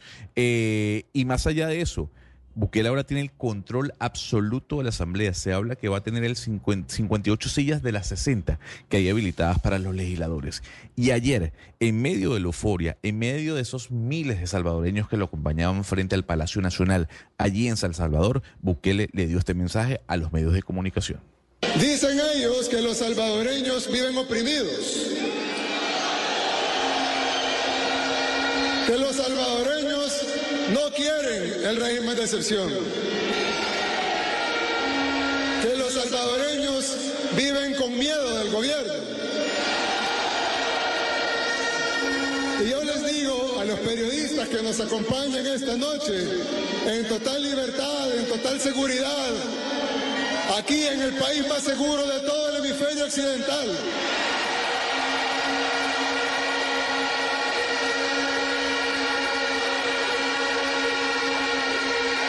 No me crean a mí, yo solo soy un político, solo soy un funcionario. Créanle al pueblo salvadoreño que se les está Y le voy a decir algo, Camila. Eso que dice Nayib Bukele, eh, lo he podido conversar con muchos salvadoreños que se encuentran en Panamá, que usted sabe, por, por ser países centroamericanos, tienen una cercanía mucho más grande que la que puede tener El Salvador con Colombia. Y cuando uno habla con los salvadoreños, eh, todos, absolutamente todos, con los que yo he conversado, dicen, apoyamos a Bukele, porque si bien es cierto, la gente lo critica por la mano dura que él ha impuesto frente a las maras, jamás, jamás nos habíamos sentido tan tranquilos al salir a la calle que como en este momento que el señor es el presidente. Claro, y las críticas que se hacen a Nayib Armando, que no sabía, ese es un dato que usted nos da, yo no sabía que se llama Nayib Armando, como eso, el, doble nombre es muy colombiano, que es como para que las mamás lo regañen a uno, a Nayib Armando. Estas fotos que vamos a poner a continuación y quienes están conectados con nosotros a través de nuestro canal de YouTube las pueden ver, que se hicieron virales, pero no solo virales en las redes sociales, sino que fueron portada en los principales periódicos del mundo, incluso aquí en Colombia, en el periódico El Espectador y en El Tiempo fue portada cuando compartía él, Nayib Bukele, las fotos de los presos de las Mara, todos absolutamente rapados, todos sin ropa. Bueno, la que estamos viendo ahorita eh, tienen ropa, pero hay una en donde estaban todos sentados uno detrás del otro como si fueran, eh, Gonzalo, animales. Y esas imágenes, esa que estamos viendo en estos momentos a través de nuestro canal de YouTube, son las que empezaron a valerle a este señor, obviamente, unas críticas internacionales. Porque pues los seres humanos, claro que tienen eh, derechos, por más de que sean unos bandidos. Y esta imagen en particular fue la que le hizo un llamado al mundo y que él, eso era lo que él quería. Pues le voy a decir algo. Eh, tomando en cuenta que Nayib Bukele se saltó todo derecho eh, eh, constitucional en su país, teniendo la mayoría de la Asamblea y luego la escogencia de los magistrados para lograr la reelección. Camila, esas imágenes para la gente que ha vivido de alguna u otra forma la violencia de El Salvador son alentadoras. ¿Por qué? Porque el salvadoreño de a pie le dice, es que cuando yo salía a mí me, ma- me mataban. Cuando yo salía a las calles a mi hija la violaban. Cuando yo salía a las calles tenía que pagar vacuna. ¿Para qué? Para que no robaran mi negocio. Y no hablo de justificar lo que está haciendo eh, Nayib Bukele. Lo que quiero decir es que la gente le dio el voto a Bukele, a pesar de estas fotografías, a pesar de lo que ha dicho y del trato que le ha dado a los reos y a las maras, es por algo. Porque El Salvador era uno de los países más violentos del mundo y no había pasado absolutamente nada en la lucha que hacían los gobiernos tradicionales en El Salvador para acabar con, con- con las maras, con el M18, con la salvatrucha. Entonces, digamos que la gente, eh, como en toda América Latina, está prefiriendo ceder un derecho, en este caso es el derecho a poder escoger libremente, entre comillas, con su tranquilidad, que nunca la habían tenido. Es que, es que justamente creo, eh, Gonzalo, que eso es lo que privilegian las sociedades, como en este caso la del Salvador, su seguridad personal, la de sus bienes, eh, su tranquilidad y, el derecho a vivir sobre el derecho eh, a, lo- a los, a los principios y a los derechos fundamentales de los ciudadanos, que son los que se dice viola el gobierno de Nayib Bukele. Ahora, hay un trino que, que, que llama la atención, Camila, de Humberto de la Calle, y, dice lo siguiente, Bukele barre en las elecciones, no queremos eso para Colombia, pero el desorden, la inseguridad, los bloqueos permanentes, las invasiones pueden movernos en esa dirección. La manera de evitarlo no es volver al pasado, pero sí propiciar un orden democrático con un gobierno que impulse el cambio responsable y que prescinda presida, prescinda, perdón, del odio. Eh, para reflexionar, ¿no? Ese trino de, de Humberto de la Calle que, que soy senador y fue negociador de paz. Y, además, Hugo Mario, la gente poco que defiende a rajatabla a Bukele, como a veces por los laditos Gonzalo, no digo que 100%, pero por los laditos nos sugieren que es incompatible una política de seguridad exitosa con respetar estándares elementales de democracia. Y me extraña de usted, Gonzalo, con, con, perdón se lo tengo que decir, porque yo sí veo muchas similitudes entre el caso venezolano y el de Bukele. Porque es que descapitalizar a un país, fregar a un país toma años. Eso no es cuestión de un día para otro. Y puede haber algunos logros palpables de una dictadura, como lo tuvo el chavismo en sus años por la bonanza petrolera, y uno ve los números, sí hubo logros en reducción de pobreza y de alimentación, los hubo. Pero ¿qué pasó? Después usted elimina toda oposición, descapitaliza el país y después se derrumba el país y quitar al dictador no lo va a quitar nadie. Entonces, dos o tres años de buena seguridad, pero después la gente querrá comer, tener empleo, tener seguridad y si, las cosas no vienen, pues ya no va a ser posible quitar a Bukele el poder. Es- eso, es, eso es lo que el paralelismo que yo veo con la situación de su país, la verdad. Ese trino que menciona Hugo Mario del senador Humberto de la Calle sobre la situación de seguridad de Colombia, que va a llevar a que aquí queramos elegir un Bukele porque nos parece que ese es el referente. Ana Cristina, de hecho, cuando se cumplen, y esto tiene que ver con la seguridad del país, cuando se cumplen 20 años de la sentencia de la Corte Constitucional sobre el estado de cosas de inconstitucionalidad respecto al desplazamiento, la Defensoría del Pueblo está informando que hay un aumento significativo de los desplazamientos masivos en el país. Pero Camila, más que de los desplazamientos masivos, no solo de los desplazamientos, sino de los confinamientos. Y en este sentido le quiero dar cifras. Los desplazamientos masivos en 2022 eran 100 144 los registrados, en 2023 154. Eso es un incremento del 7%. Los confinamientos, que es cuando la gente no puede salir de su casa, ha aumentado, esto es dramático, ha aumentado en un 63%. En 2022 había 132 confinamientos, en 2023 se registraron 215 mil eventos de confinamiento. En cuanto a los, a los departamentos donde más desplazamiento hay, el primero es Nariño, segundo Chocó, tercero Valle del Cauca, después sigue Antioquia y después Cauca. Son 54 mil 665 personas. Y las personas que han sido confinadas, según los cálculos de la- eh, los datos de la Defensoría del Pueblo, son 18 mil 356 familias confinadas, lo que equivale a 66 mil 279 personas. Pero Camila, quisiera que escucháramos que una persona que ha sido víctima de fi- confinamiento, una fuente protegida en Buenaventura, nos cuente de qué se trata, de, de de qué se trata exactamente un confinamiento. Escuchemos. nosotros mismos, o sea, no es que dijéramos todo, no, confinémonos, no, sino que por lo menos se genera una situación. Y entonces yo en mi casa no salgo, el otro tampoco en su casa sale, pero no es que nos pusiéramos de acuerdo, sino que pues es una- un mecanismo, El miedo los lleva. claro, de protección para la, uno y la familia. Entonces cuando hablamos del confinamiento acá en la comunidad, es como ese, digamos, esa situación se presentó todo el mundo se autoprotegió. Entonces el confinamiento, eh, Camila de Oyentes, no quiere decir que un actor armado diga todos se confinaron. A veces es eso, con frecuencia es que el actor armado ilegal llegue y dice todos se guardan, pero también es una medida de autoprotección que tienen las eh, distintas comunidades porque son vulnerables y, porque no, no tienen acompañamiento del Estado y sienten miedo. De confinamientos, el departamento que más confinamientos tiene en Colombia, más tuvo eh, el año pasado fue Chocó con 124 y mire la diferencia, el primero es Chocó con 124 y el segundo es Putumayo con 22, el tercero es Narillo con 21, después siguen Arauca y Valle con 13 cada uno y finalmente está Cauca. Es una situación eh, dramática, Camila. Es que precisamente por eso que usted dice de lo dramático, Ana Cristina, es que Humberto de la Calle dice lo que dice a través del trino que nos acaba de leer Hugo Mario Palomar, refiriéndose a las elecciones en El Salvador. Y es, si seguimos y si se sigue deteriorando la seguridad, la gente va a creer que la solución es un Bukele y que la solución es un líder como, como el salvadoreño, que como menciona Sebastián, pues muy bien por unos años, pero los sacrificios y el costo a futuro de instaurar un, eh, pues, autoritario de esa manera, pues es muy, es muy riesgoso para, para el país. Ana Cristina, pero usted tiene una podadora ahí en su casa, ¿cuál es ese ruido que tiene en estos momentos? Camila, eh, están cortando el Prado. No diga. ¿Y entonces Sí. qué hacemos con el ruidajo? No, el ruidajo que hacemos, pues ya en ese momento lo apagaron, pero voy a irme para cabina. No, es que oigo, yo decía, ¿qué será lo que tiene Ana Cristina ahí al lado que suena, que suena eh, durísimo? Sí, Pero qué pena. bueno. No, pues lo- lo- eso, esto, esto es eh, parte del trabajo en casa, Camila, pero sí está muy estorboso y, y voy a correr a cabina porque de verdad que no, pues no dejan hablar.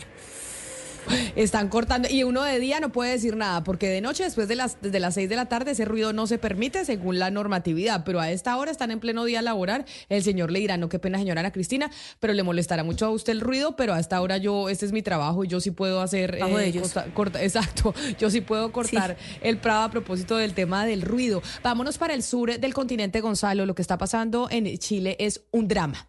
Y es un drama y es también por cuenta de las altas temperaturas que se están viviendo en el continente, ya que estamos en el fenómeno del niño.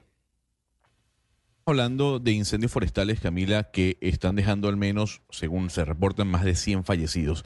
Ha sido calificada como una de las tragedias más grandes que ha vivido Chile en las últimas décadas. 110 personas fallecidas. Y estamos hablando de más de 15 mil viviendas afectadas. Uno cuando ve las imágenes, sin duda alguna, uno se le viene eh, también las imágenes que usual ven- eh, usualmente, Camila, vemos eh, cada año en California. Ese cielo anaranjado, eh, lleno de llamas, la gente utilizando baldes de agua para poder calmar de alguna u otra manera los incendios. Hay que decir que las ciudades más golpeadas son Viña del Mar y Quilpé ubicadas a unos 120 kilómetros de la capital de Santiago. Pero, a ver, hay muchas dudas, Camila, sobre todo con respecto a por qué se están dando estos incendios. Hay algunas teorías que hablan de que fueron provocados, así como los incendios que fueron provocados en Bogotá. Hay otros que mencionan que las altas, altas temperaturas están afectando sin duda alguna al sur del continente, en este caso Chile. Pero para entender un poco eh, de lo que vamos a hablar y de lo que está pasando allá abajo, hay que eh, entrevistar a una persona que conoce bastante del tema. Es Alex Godoy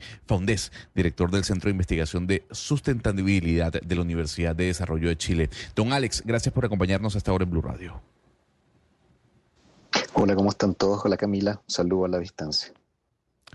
Don Alex, quiero comenzar con las teorías que eh, los medios de comunicación en Chile empiezan a, trasladarle a los usuarios, a los televidentes, a los oyentes con respecto al porqué de estos incendios. Hay, quienes dicen que hay, mm, eh, que hay el factor humano dentro de los incendios, detrás de los incendios. Hay quienes dicen, por otro lado, que es el tema de la temperatura. ¿Usted cuál cree que es la causa de dichos incendios que, repito, han dejado más de 100 fallecidos?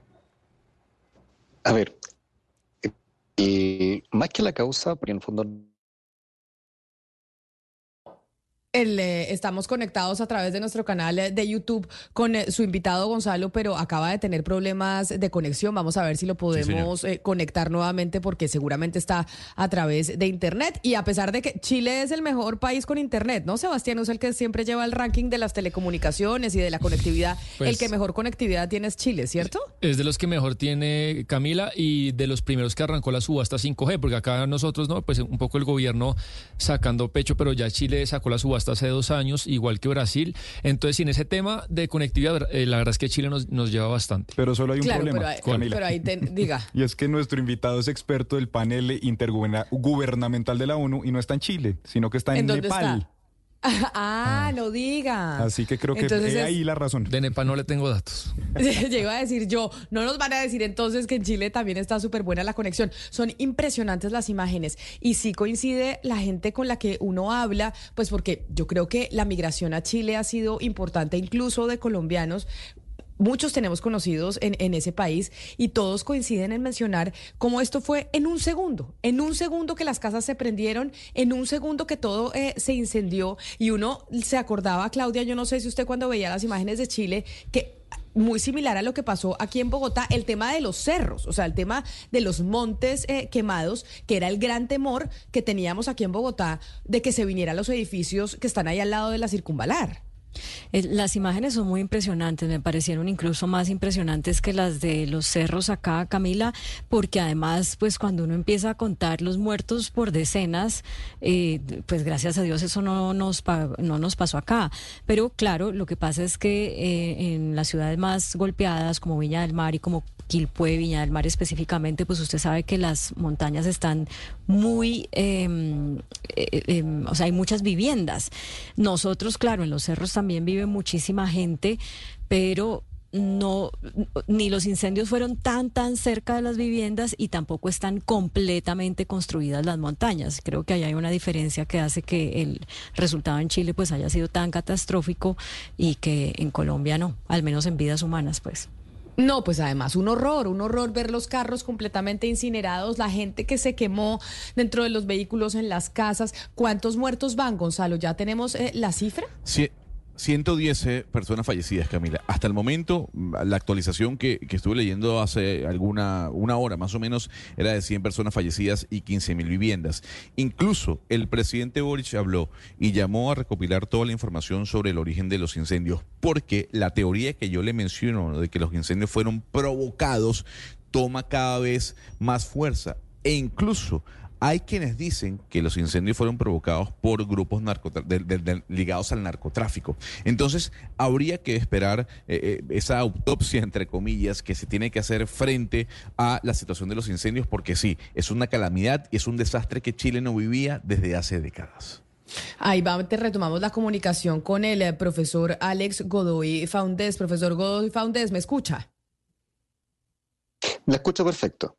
Ay, bueno, mil gracias por eh, atendernos. Sabemos que está en Nepal y por eso pues le agradezco enormemente que saque estos minutos para hablar con nosotros. No sé si estaba escuchando lo que decía mi compañero Gonzalo Lázari sobre lo que se No, menciona perfecto. puede ser una teoría sobre el origen de los incendios. Este es No, no, un a incendio ver, a que es por cuenta del Camila. calor, de las altas temperaturas o que puede haber manos criminales detrás. Camila, es una convergencia de ambos. Te explico. Por una parte, nosotros sabemos de que el 100% o casi el 99% de los incendios forestales son provocados principalmente por acción humana, excepto que sean incendios forestales cerca del Ártico, que se dan precisamente porque hay más tormentas y ahí el gatillante es la ignición a partir de un, relámpago, por ejemplo. Pero ¿qué es lo que ha ido pasando en la convergencia de fenómenos? Uno, la exposición a la gran sequía que ha tenido el sector central en Chile ha hecho que, el, que, que exista, que haya cambiado lo que es el, el, el, paisaje y tengamos mayor especie o mayor expansión de, de, lo que nosotros llamamos grassland, pastos secos, que en esta fecha esos pastos secos que se ido extendiendo por, por el cambio climático, precisamente porque hemos, hemos ido perdiendo distintos tipos de flora, la flora ha ido cambiando, ese pasto sirve de combustible para que ahora cualquier persona o cualquier evento de ignición sea el combustible base para que se den con mayor voracidad. Y justo en esta época, además son épocas en las cuales los vientos, digamos, favorecen el, poco control que se pueda tener, que los incendios se estén expandiendo a áreas de las cuales antes no se habían expandido. Entonces, primero, en el, en, en el caso de nosotros, que no somos caso ártico, el 99% son provocados o son provocados por acción humana o de forma beligerante o simplemente por una mala conducta de no saber comportarse cuando la gente apaga una, una no sé, una, una, fogata y la apaga mal, pero también porque ahora en esos sectores donde se, se encienden estos, estos, estos, se gatillan estos, estos incendios, además la flora ha ido cambiando en términos de existir mayor cantidad de pastizales, mayor cantidad de combustible y ese combustible en las condiciones de viento hacen que sean menos controlables y que además se expongan a la población. Entonces ahora hay vastas extensiones que se incendian y eso hace que sea bastante rápido, bastante fuera. Por lo tanto, lo que estamos observando no es ni uno ni lo otro por sí mismo, sino la convergencia de ambos fenómenos. Director Godoy, ¿y hay algo que ustedes hayan identificado que nosotros podamos hacer para prevenir estos incendios? Porque lo que veíamos aquí en Colombia, que hace una semana tuvimos algo parecido a lo que está pasando en Chile, por fortuna, sin el desenlace de los muertos. Eh, ¿Hay algo que se pueda hacer? Porque aquí hablaban incluso que hay algunas especies eh, de árboles que de pronto pueden contribuir a que se incendie más rápido. ¿Hay algo que ustedes vean que podamos hacer? Exacto. Es seguir un poco la estrategia de, eh, de, riesgo, digamos, lo que tú acabas de decir es clave, es la determinación de cómo ido cambiando la riqueza del paisaje en la flora, cosa de poder entender las extensiones ahora de pastizales o de material combustible que por causa del cambio climático ha ido tomando mayor extensiones. Segundo, poder delimitar cuáles son esas extensiones, porque para potenciales en potenciales amenazas, digamos, en potenciales incendios, saber cuánto se podría extender. Y tercero, algo que también no hemos hablado, es la vulnerabilidad para hacer frente a estos desastres. Nosotros somos un país vulnerable, nosotros no contamos con un cuerpo de bomberos capaces de poder dar abasto con, con, la voracidad y las extensiones de esto, ni tampoco tenemos, por ejemplo, aviones o otro sistema tecnológico que permita, digamos, hacer frente a la voracidad que tiene. Entonces, en términos de desastre se da uno, primero, la amenaza. La amenaza, el cambio climático, lo que tú bien dijiste, han cambiado la flora y fauna que hace que ahora sea más vulnerable en términos de extensión y de ignición. Dos, poder detectar cuál es la vulnerabilidad de los sistemas para combatir los incendios y cuál es la vulnerabilidad de los sistemas para hacer frente a la acción humana, que en el caso de nosotros, que estamos ubicados aquí en el, en el hemisferio sur, no se deben a relámpagos, sino que se debe plenamente a la acción humana, ya sea de forma deliberada o de simplemente por, un, por una negligencia. Señor Godoy Faúndez, una de las semejanzas entre los incendios en Chile y los de Colombia es que tuvieron mucho combustible por el tipo de vegetación que no es la vegetación nativa. estamos hablando de que eh, hay eh, tanto allá como acá eh, pinos y eucaliptos que se prenden mucho más rápido que la vegetación nativa. ¿Qué cambia? Acá se habla de que hay que hacer un cambio de, de, esa vegetación, hay un plan, no se ha hecho porque es muy costoso, pero ya con lo que ha pasado, pues eso tiene que pasar a ser primero en, orden de importancia. Mi pregunta para ustedes, ¿qué tan viable es cambiar una vegetación cuando estamos hablando de extensiones de terreno tan amplias y de una situación social que, por ejemplo, implicaría que eh, familias de bajos recursos que están habitando esas zonas o, o tengan que moverse o, bueno, que haya como una, una situación compleja para ellos. ¿Qué tan viable es? ¿Cuáles serían los pros y los contras? ¿En cuánto tiempo debería hacerse? A ver, lo que tú dices es clave. De hecho, las forestales lo saben. Las empresas forestales, unas sí se han expandido, pero te, te vuelvo a insistir, como los pastizales salen, entre medio de, esta de, estos, de estos eh, arbustos, digamos, estos árboles o estas especies que son lejos más propensas para tipo de incendio, hacen que se aumente el riesgo, digamos, el riesgo de la amenaza. Lo que tú dices se puede hacer, eso sea un manejo sostenible de, de bosque, significa en un fondo sistemas de raleo que lo pueden hacer las compañías. Eso quiere decir, primero, de que estamos frente a una vulnerabilidad que ha aumentado los monocultivos. Los monocultivos del pino y del eucalipto hacen que hoy día sea más vulnerable al riesgo de incendio por las razones que tú dices. Mayor cantidad de pastizales y además que son especies que prenden más rápido. Eso significa que la responsabilidad de las empresas privadas o empresas públicas que tienen a cargo bosque tengan un manejo de bosque que tiene que estar ad hoc a las condiciones hoy día que está sufriendo el cambio climático, que son aumento de temperatura y precisamente el cambio de vegetación. Ahora, lo otro que es importante es que como, como Estado debemos definir cuáles son esas áreas que presentan riesgo a la población, que básicamente son las que se encuentran más cercanas a este tipo de plantaciones que son monocultivos. Hemos visto que los monocultivos y las vastas extensiones de este tipo de cultivos son ampliamente eh, vulnerables a este tipo de incendio, lo hemos visto en, en Australia, lo hemos visto en California, y ahora lo que estamos viendo es precisamente de que en Chile y Colombia está pasando. Lo que hay que hacer es básicamente hoy día determinar cuáles son los lugares de riesgo, uno, cuál es la vulnerabilidad, la extensión y proponer planes de adaptación de la industria forestal en términos de cambio climático. Significa frecuencias de releo, sistemas de cortafuego, aislación, de, de aislación desde el sector de vivienda que se pueden hacer. Ahora, la consulta tiene que ver con la respuesta. Ya una vez el incendio. Eh, discúlpeme don Alex, es que si- siguiendo la línea de mi compañera Claudia Palacios, eh, la respuesta que tiene que tener el gobierno o los gobiernos, ¿cómo debe ser? Porque cuando ocurren este tipo de tragedias, nos damos cuenta que tal vez los equipos que tenemos no son los adecuados o no son los suficientes. ¿Cómo sabemos si un gobierno local, regional o nacional está bien equipado para luchar contra este tipo de incendios? A ver, el Estado debe poner las reglas. Por lo tanto, lo que se tiene que hacer son lo que nosotros llamamos planes de adaptación al cambio climático.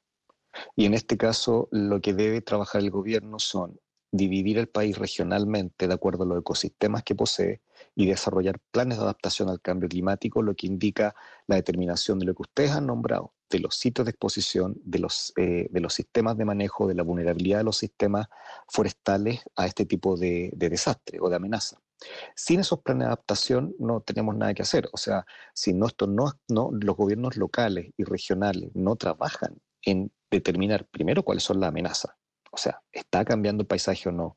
¿Cuáles son las vastas extensiones que se pueden incendiar? Dos, ¿cuál es la vulnerabilidad de los sistemas para hacer frente a la amenaza? Y después un plan de acción que permita, como decía Claudia, digamos, reducir esa vulnerabilidad, estamos puro perdiendo el tiempo. Pues profesor Alex Godoy, director del Centro de Investigación en Sustentabilidad de la Universidad de Desarrollo de Chile, mil gracias por atendernos. Siento mucho lo que pasó en su país y de verdad estamos muy conmocionados por las imágenes que, que llegan hasta aquí de la cantidad de gente que perdió sus hogares y sobre todo la cantidad de gente que perdió su vida por cuenta de estos incendios. Mil gracias por atendernos. Gracias a ustedes y ojalá que como a la distancia ustedes nos copien y copien en buena o se, se preparen para lo que se viene y quizá el caso chileno sirva como, como, como el caso del cual eh, ojalá no les ocurra en, en un par de años más. Sí, Camila, aquí mientras estamos hablando, aumentó el balance de fallecidos en estos incendios, aumenta a 122 personas según el Servicio Médico Legal. La gran mayoría de las víctimas están en la ciudad de Viña del Mar y en sus áreas colindantes, que son Quilpué y Villa Alemana. Y aparte de los fallecidos, hay pues cientos de damnificados y más de 6 mil viviendas que se vieron afectadas de forma directa. No, qué tristeza, qué tristeza de verdad ver esas imágenes. Y usted sí vio, Claudia, lo que dijo el experto, ¿no? Esto, un incendio forestal nunca es espontáneo, siempre tiene alguna mano humana detrás. Y por eso esas campañas tan importantes aquí en Colombia que se hacen desde la alcaldía de Bogotá en los Cerros Orientales es, oiga, estamos en fenómeno del niño, no suba a hacer fogatas, no suba a dejar una botella de vidrio por ahí, no suba a dejar una lata porque todo esto son elementos que pueden generar combustión cuando llega el, el rayo del sol y prenderse la, la montaña como ya lo vimos nosotros aquí en Bogotá. También tenemos nosotros un parte de responsabilidad. Sí, y mucha gente lo provoca y no sabe que lo provoca, porque no se trata eh, solamente de personas pirómanas, pues que tienen esta tendencia, eh, yo no sé mucho del tema, pues, pero lo que uno sabe es que tienen esta tendencia a, que les encanta eh, eh, prender fuego, sino de personas que no son conscientes de cuál es su rol y de cómo funcionan los procesos de la naturaleza, es decir, las personas que se van de caminata y dejan la botella de vidrio o dejan la botella de plástico, que luego se vuelven eh, las lupas perfectas para que con unos rayos del sol muy intensos y con una tierra muy seca inicie un, fue inicie un fuego. Entonces puede haber mucha gente que diga, ay, sí, qué pesar los incendios, qué horror eso, pero puede ser que usted misma o que usted mismo fue el que lo ocasionó por no tener conciencia y por no, no seguir los, las indicaciones de las autoridades y pues por no tener un conocimiento que deberíamos tener todos como ciudadanos responsables de cómo funcionan estos fenómenos. Y por eso las campañas que se hacen desde la alcaldía, que son importantes y sería importante aún más que se refuercen, que era lo que usted reclamaba, Sebastián, que no habían hecho desde el gobierno nacional. Y es, hay que hacer campañas, uno para el ahorro del agua, dos para el ahorro de la energía y tres para evitar que la gente, sin saberlo, termine provocando estos incendios, no solo en Bogotá, sino en el resto del país. No dejar botellas de vidrio por ahí. Y, un poco lo que le decía ahorita Gonzalo de otro tema que siempre hay que pensar a, largo plazo, no solamente las autoridades, sino las ciudadanías. Varios expertos, Camila, han dicho en estos días que, bueno, puede ser que, que peguen el palo, como se dice coloquialmente, el tema de este fenómeno del niño, pero si los embalses quedan muy abajo y todo el sistema queda muy abajo, pues una próxima sequía, que no tiene que ser fenómeno del niño, sí nos puede pagar factura. Entonces, el tema de ahorrar, el tema de que institucionalmente haya mensaje, no es para el mes de febrero, sino para que sea como algo en el que la gente la la, piense a largo plazo. Y nosotros, bueno, qué, qué, dolor lo que está pasando en eh, lo que está pasando realmente en Chile y que nos sirva a nosotros para aprender de la situación que estamos viviendo por cuenta del calentamiento global, del fenómeno del niño y también de las manos eh, de los seres humanos que pueden generar estas situaciones. Nosotros vamos a hacer una pausa y ya regresamos aquí en Mañanas Blue.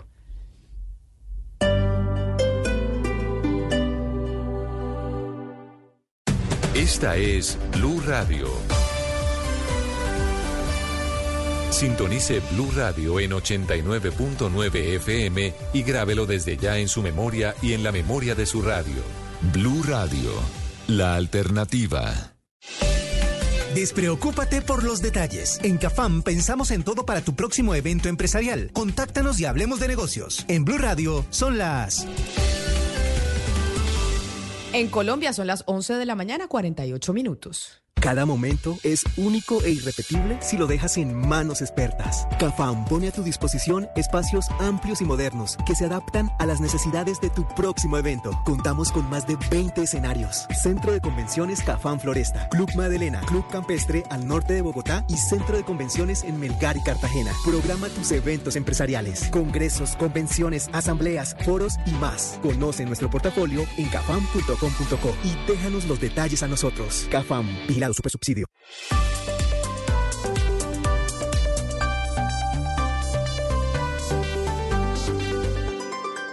Estás escuchando Blue Radio y bluradio.com.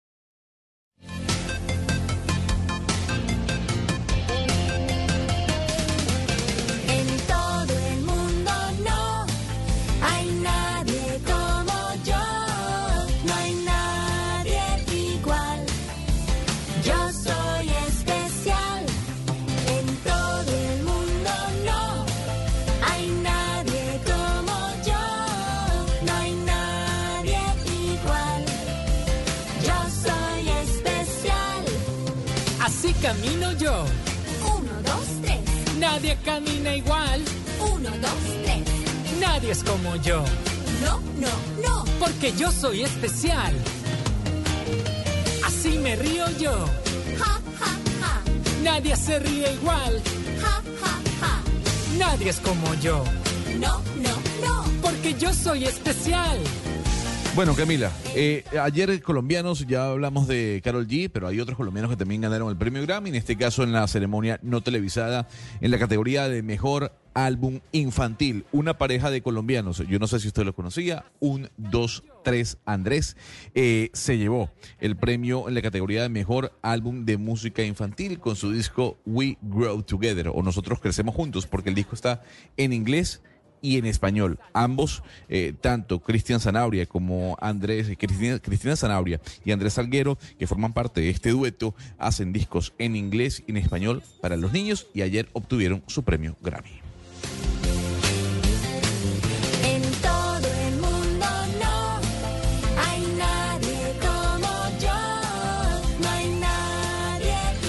Sabe que algo que me encanta del reconocimiento pues que han recibido estos colombianos es que de alguna manera no solamente da a conocer una herramienta muy útil para los papás y mamás, y Camila, usted que tiene hija pequeñita, porque es que cada vez es más difícil que los niños y las niñas sean niños y niñas. Es decir, desde tan jovencitos están oyendo música que tiene contenido Carol sexual.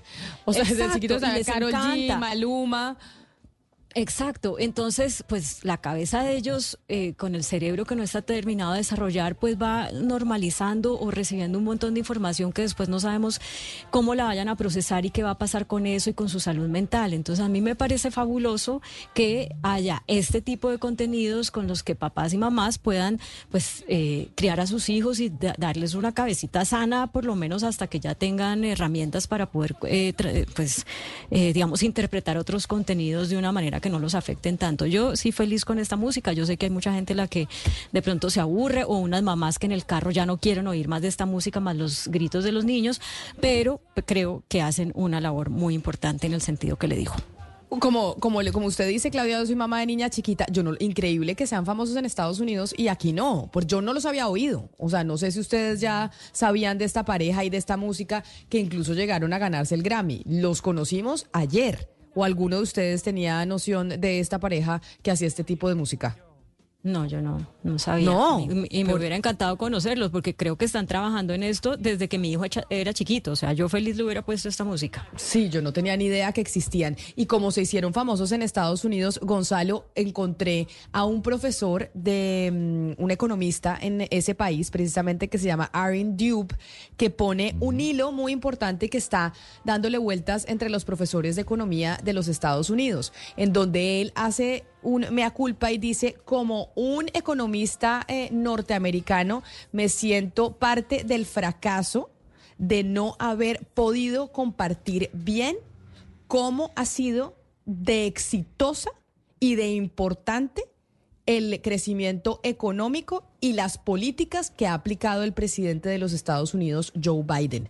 Y empieza a hacer toda una explicación de cómo los norteamericanos tienen una percepción completamente distinta a la realidad económica que están viviendo. Y cómo si bien es cierto, la inflación ha estado golpeando al país, como ha estado go- golpeando a muchas naciones del mundo después de la pandemia, los salarios en Estados Unidos crecieron mucho más que la inflación. Es decir, si hubo una ganancia real de parte de los norteamericanos en, estos años de su salario. Y empieza a hacer todas unas explicaciones. Y si Donald Trump gana la presidencia contra Joe Biden, ¿sería Joe Biden el primer presidente?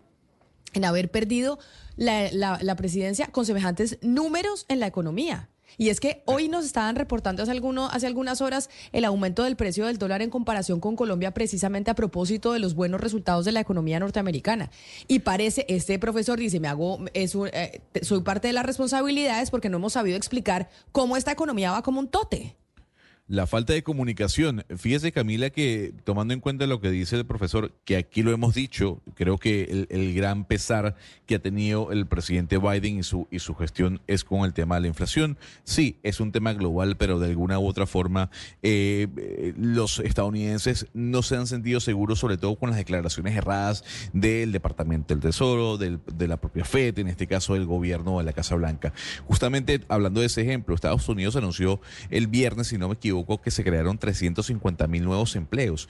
La tasa de desempleo en los Estados Unidos es del 3.7, estamos hablando de un pleno empleo. Incluso el crecimiento del empleo en los Estados Unidos y la creación de nuevos puestos de trabajo en el mes de enero, que fueron 350 mil, supera los empleos o superan los empleos que habían sido creados en diciembre, cuando se crearon 250 mil eh, eh, trabajos o puestos de trabajos. Pero hay un punto importante, Camila, con lo que usted dice, y es tal vez la mala comunicación de la Casa Blanca, tal vez la falta de experticia comunicacional de los conocedores en economía, pero también hay un factor muy importante, el señor Donald Trump y los medios de comunicación que están sentados al lado de Donald Trump, porque esos medios de comunicación, esos comunicadores, esas redes sociales sí le han dado palo a la forma en como Joe Biden ha manejado la economía. Y Por uno eso los- de esos señores es Tucker Carlson, por ejemplo. Ah, no, claro, pues es que obviamente, pues mejor dicho, lo que quiere, ahí no hay realmente un análisis sesudo de las cosas, sino simplemente una polarización para atacar todo lo que creemos que no, pues todo lo que no nos gusta. Pero por eso me llamó la atención este economista diciendo, es que no le hemos explicado a la gente, nosotros incluso desde la economía, la importancia y cómo ha sido el desempeño de la economía de este país gracias a las políticas que ejecutó el gobierno de Joe Biden. Es que, Sebastián, ¿usted cuánto tiempo lleva diciendo que se viene la crisis? ¿Cuánto tiempo? bueno. Porque yo le he dicho, ¿y la crisis dónde está? Bueno, to- ¿Cuánto tiempo llevamos a- anunciando que se viene la crisis y los economistas eh, haciendo uno, unas proyecciones de que vamos a entrar en recesión en ese país? Cl- Claro, pero, pero digamos, no, no era ningún capricho antidemócrata, sino pues sencillamente en, la en toda la historia de los Estados Unidos, Camila, cuando se subieron las tasas de interés para atacar la inflación de una manera tan abrupta, tan rápida que nunca había pasado, pues lo natural es que ha- haya una recesión después. Claro, pero no la ha habido. claro, bueno, claro, pero en Estados Unidos no la ha habido. no- la ha habido. Y por eso es que este señor Bueno, dice, pero no- esta- no estos números obedecen a las políticas Bueno, las- económicas que ha subido este gobierno. a las políticas, Camila, y a un paquete de estímulos que fue el más grande de toda la historia de la humanidad, porque para... para claro, pero claro, pues eso son bueno, políticas económicas. No, sí, pero eso tiene un costo a largo plazo, como lo que estamos hablando de Bukele y de otras cosas. Claro, eh, usted le mete a la economía, por ejemplo, para el 2008, que fue la gran crisis eh, financiera de los Estados Unidos, el paquete de estímulos fue de 700 billones de dólares. El paquete de estímulos Trump barra Biden fue 4.7 trillones de dólares. Y eso obviamente también tiene unos costos que no los tiene que pagar sino Biden, sino todos los norteamericanos para los próximos años. Entonces, claro, yo, dopado, yo subiendo el Everest dopado, pues, pues lo subo más rápido que si no estoy dopado. No, claro, pero lo que quiero decir es, hoy los norteamericanos tienen más empleo. Hoy, a pesar del tema de la, de, de la inflación, sus salarios están subiendo más que la inflación. Entonces, ahí es donde uno dice, este señor Pero la inflación sigue siendo la misma, las- ¿no? No, Oh, yo sí, le interrumpo pero- ahí. Eh, eh, A, ver, a ver, un momento. La inflación, la inflación Estados Unidos y el presidente Joe Biden la ha logrado co- eh, controlar. No ha aumentado, pero no se ha reducido a los números que se veían antes de la pandemia. No, Entonces, pero pues es que qué país la ha reducido, a- pero, pero qué país lo ha hecho, Gonzalo. Es que qué país lo ha hecho, por en eso es que- inflación. ¿Por qué Panamá país es un país dolarizado, ya Panamá es un país dolarizado y tiene una inflación de 2%.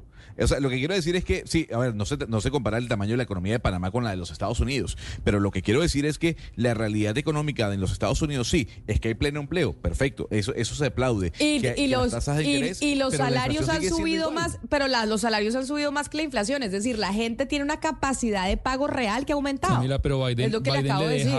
le deja, le deja a Biden, si gana Biden o le deja a Trump, un país casi el- con el doble de deuda pública eh, al es siguiente. Y es que, es- claro, es que el presidente deja su mandato y no piensa en eso, pero el nivel de deuda, de gasto de intereses que el gobierno de los Estados Unidos cada año sube es, es, es monstruoso. Entonces, yo presento mis resultados, pero también hay que pensar en los costos y de cómo se está haciendo, cómo, el- cómo el gobierno norteamericano se está financiando. De Pues una esa- sana, esa- no sé. Pues esa forma de ver, pues por eso digo yo que es importante escuchar a los economistas y ver cuál puede ser el análisis de los resultados de los números eh, de los Estados Unidos, porque esa forma de ver la suya es la forma heterodoxa, eh, Sebastián, la que siempre nos han dicho cómo debemos ver, y acá se ha aplicado otra y ha funcionado por el momento. Todos vienen diciendo, se viene la catástrofe, se viene la catástrofe, se viene la catástrofe, vamos a ver cuándo se viene. Pero antes de irnos con las noticias del mediodía, ya que estamos hablando de inflación, Sebastián, el Banco de la República en Colombia, en nuestro país, está revisando los números de la inflación y parece que vamos a demorarnos más en controlarla de lo que nos habían dicho. Sí, esa sí es mala noticia porque, bueno, se va actualizando los números porque la película va cambiando según las circunstancias. El Banco de la República y su equipo técnico, Camila, pensaban que para el final de este año la inflación iba, a estar por cerca del 5.3, 5.5 y por tres factores especialmente va, terminaría por encima del 6%. Uno, el aumento de los costos laborales, Camila, los efectos del fenómeno del niño y de los costos energéticos. Entonces, la meta de inflación, que es por debajo del 3%, solamente se alcanzaría, según el Banco de la República, hasta la mitad del 2025. O sea, quedan meses todavía por recorrer para ganar esa batalla, Camila. Nos vamos con las noticias del mediodía para actualizarnos de lo que está pasando en cada una de las regiones del país. ¿Tiene un producto natural para la tos? Naturalmente, digan no, no, no a la tos con miel tertos, con totumo, sauco, eucalipto, miel y propóleo. En Colombia son las 12 del día, un minuto. Buenos días. ¿Tiene un producto natural para la tos? Naturalmente, digan no, no, no a la tos con miel tertos, con totumo, sauco, eucalipto, miel y propóleo. ¿Y qué otros productos de Natural Freshly tiene? Apetifor, que mejora el apetito. Fibofor, fibra fuertemente natural. ¿Y qué antiinflamatorio tiene? Finacid, la solución antiinflamatoria de origen natural. Solicite productos Natural Freshly, tratamientos científicos con productos naturales. Es un fitoterapéutico, no exceder su consumo. Lee indicaciones y contraindicaciones en la etiqueta. Si los síntomas persisten, consulte a su médico. Registro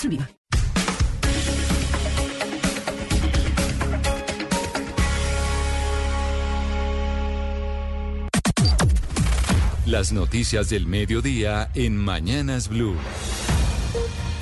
Al mediodía, como siempre, nos conectamos con el servicio informativo de Blue Radio para actualizarnos de lo que pasa en Colombia y en el mundo. Y precisamente vámonos para el sur del continente porque siguen las labores de rescate entre las cenizas en la región de Valparaíso, en Chile, donde los devastadores incendios ya han dejado cientos de muertos y desaparecidos y miles de casas arrasadas. Un total de 165 incendios forestales se mantienen activos en 10, en 10 regiones del país. Beriosca Vanegas, de la Alianza Informativa Latinoamericana, nos cuenta.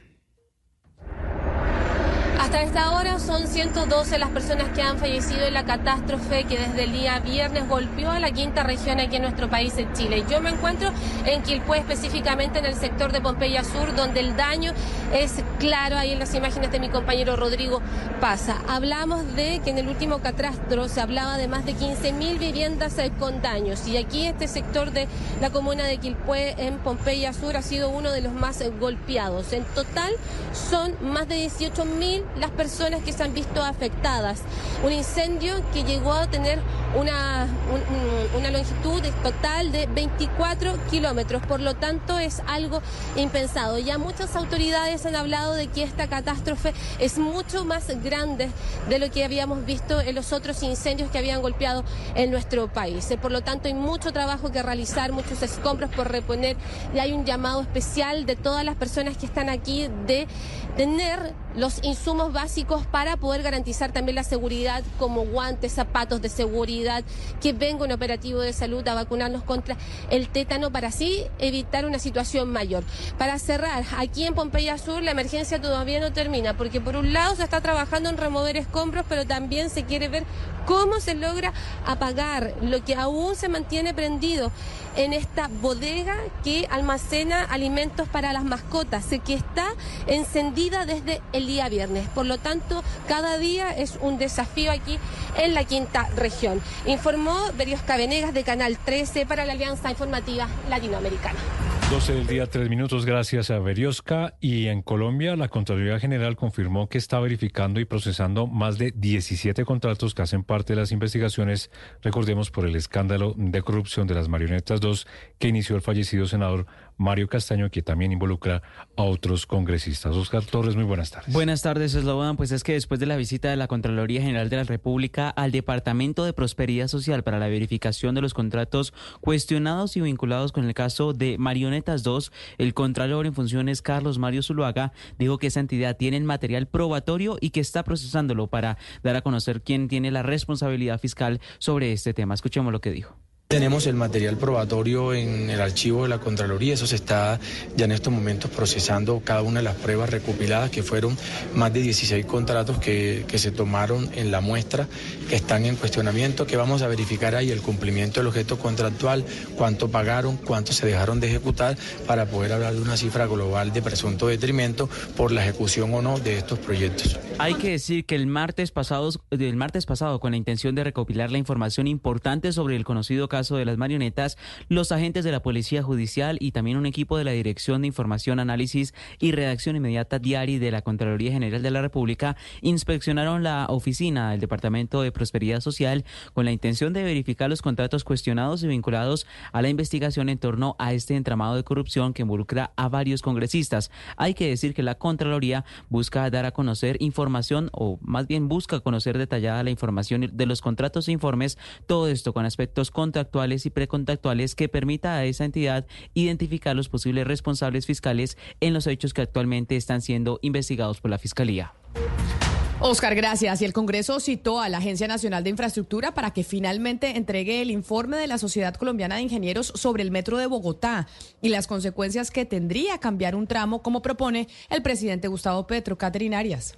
La Agencia Nacional de Infraestructura fue citada nuevamente mañana a la Comisión Accidental Conjunta de Senado y Cámara que estudia los avances del Metro de Bogotá para que entreguen los estudios técnicos adelantados por la Sociedad Colombiana de Ingenieros sobre esta obra que se esperaba fueran entregados la semana pasada. Habla la representante Carolina Arbeláez, una de las citantes. La Agencia Nacional de Infraestructura en esta sesión no quiso revelar el estudio argumentando que necesitaba tiempo para consolidar la información que había entregado la sociedad desde el mes de diciembre. ¿A qué juegan? Si el informe ya está listo, como así lo afirma el presidente en su cuenta de X, ¿por qué ocultan información? Los datos que revelaría este documento explicarían las implicaciones de soterrar un tramo de la primera línea del metro, como lo propone el presidente Gustavo Petro. Una idea que desde el distrito no sería opción, pues la orden del alcalde Carlos Fernando Galán es que el metro se ejecute tal y como estaba contratado.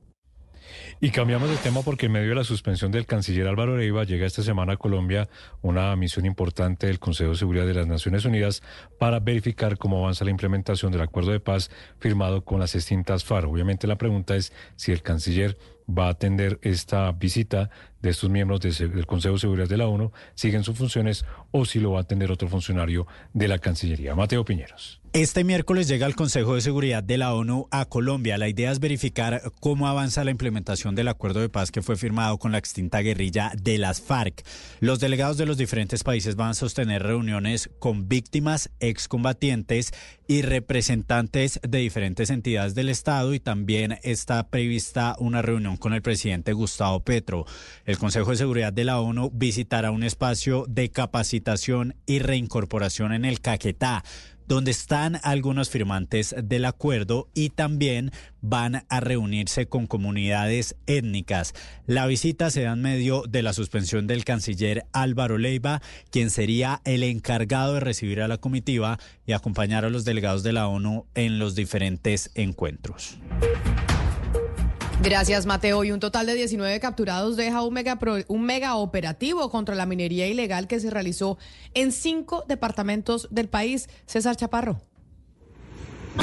Destruidas, terminaron cerca de 20 dragas, volquetas y excavadoras que utilizaban las organizaciones criminales dedicadas a la minería ilegal y que utilizaban para envenenar ríos importantes para la población de cinco departamentos, según el coronel William Castaño, director de la Policía de Carabineros. Estas operaciones se han presentado principalmente en los municipios de San Roque, Buriticá, Remedios, Caracolí en el departamento de Antioquia, pero también en Anserma en el departamento de Caldas, Norte de Santander, Cundinamarca, Risaralda, diferentes partes de nuestra geografía nacional. En lo corrido del año 2024 hemos intervenido 166 unidades de producción minera, dando como resultado la captura de 126 personas, además de la incautación de varios elementos mecanizados utilizados para la actividad ilícita, incluidas barras de explosivos, Operativos que han dejado 19 capturados y que se suman a las casi 200 detenciones en más de 100 intervenciones realizadas en otras regiones del país. La policía también explicó que en los operativos han incautado cerca de 11.000 gramos de mercurio.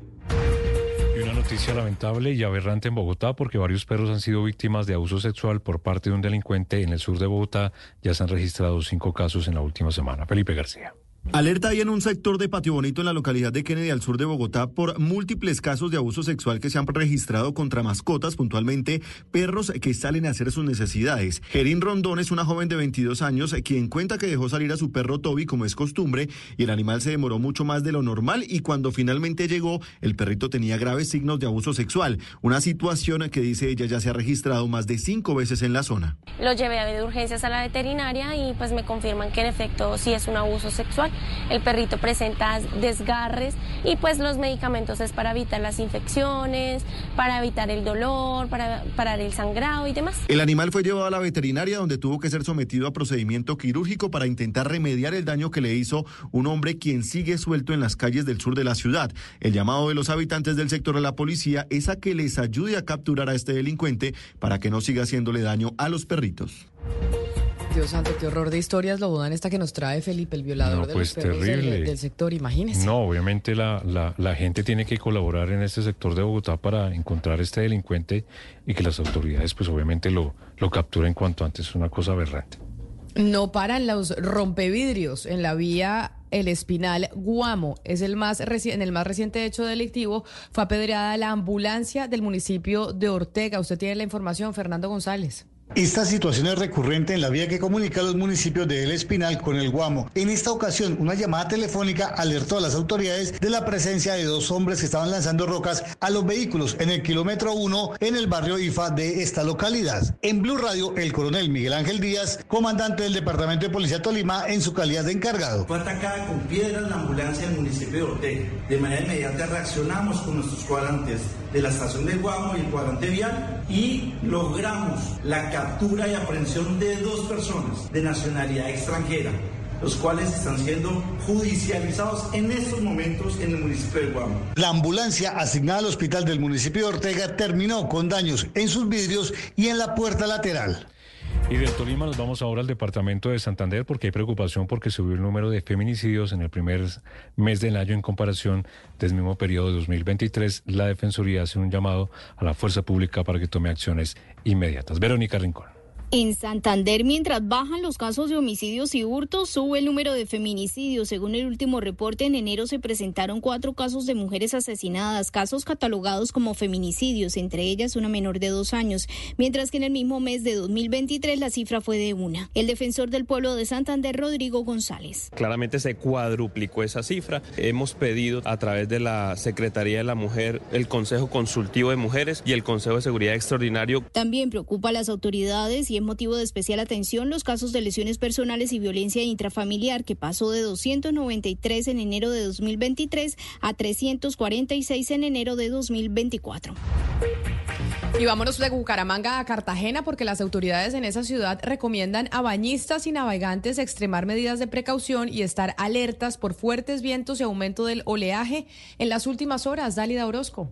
Febrero llegó con fuertes brisas y aumento del oleaje, especialmente en las áreas costeras de Bolívar, Magdalena, Atlántico y Sucre. Según el reporte del Centro de Investigaciones Oceanográficas e Hidrográficas del Caribe, estas condiciones se ven influenciadas por la interacción entre un sistema de alta presión y otro de baja presión ubicado en el centro del territorio nacional, incrementando la intensidad del viento de 12 a 23 nudos. En Cartagena, la Oficina Asesora para la Gestión del Riesgo hizo un llamado a la comunidad marítima a mantenerse alerta y tomar precauciones necesarias como revisar y asegurar el estado de las embarcaciones antes de zarpar y mantenerse al tanto con los reportes actualizados de la Capitanía de Puerto. Hasta el momento no hay ninguna restricción en playas ni para la navegabilidad en la capital de Bolívar. Se espera que el día de mañana en la ciudad se registren vientos de 7 a 17 nudos y una altura del oleaje hasta de 1.1 metros.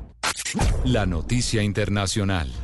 En el mundo, amplias zonas del estado de California, en el oeste de Estados Unidos, están inundadas y 700 mil personas se quedaron sin electricidad por una dura tormenta que llevó lluvias y obligó a las autoridades a decretar el estado de emergencia. Las áreas afectadas incluyen Los Ángeles, los condados de Orange, Riverside, San Bernardino, San Diego y Santa Bárbara. Decenas de vuelos dentro y fuera del aeropuerto de Los Ángeles tuvieron retrasos o fueron cancelados. El Servicio Meteorológico Nacional la describió como la tormenta más grande de la temporada. La tormenta, con ráfagas de 96 kilómetros por hora o más, es parte del denominado Pineapple Express o Expreso Piña, un fenómeno climático que nace en el archipiélago de Hawái, en el Pacífico, cerca de donde llega la humedad tropical. La noticia deportiva. La noticia deportiva llega desde Boyacá. Mañana arrancará el Tour Colombia 2024 que se va a desarrollar entre el 6 y el 11 de febrero. La primera etapa saldrá de Paipa, pasará por los municipios de Duitama, Tibozá, Sogamoso y Nopsa en una fracción que durará 155 kilómetros. La sexta y última etapa se correrá el domingo 11 de febrero y saldrá desde Sopó y finalizará en el Museo Nacional de Bogotá en un recorrido de 138,7 kilómetros. El Tour Colombia 2024 contará con grandes corredores nacionales como Egan Bernal, Nairo Quintana, Rigoberto Urán, Esteban Chávez y grandes estrellas internacionales como Richard Carapaz y Mark Cavendish. Esta será la cuarta edición de la carrera que no se realiza desde el 2020 por la pandemia del COVID-19. Las principales tendencias en redes sociales. La cantante colombiana Carol G es tema de conversación esta mañana en las redes sociales luego de ganar su primer Grammy Anglo por el álbum Mañana será bonito. Los comentarios de los internautas se centran en felicitar al artista paisa, quien se convirtió en la primer mujer en ganar la en la categoría Mejor Álbum de Música Urbana y también mencionan su particular discurso en el que comenzó por presentarse frente al auditorio. Recuerde que la lista completa con los ganadores de la gala la encuentra en blurradio.com.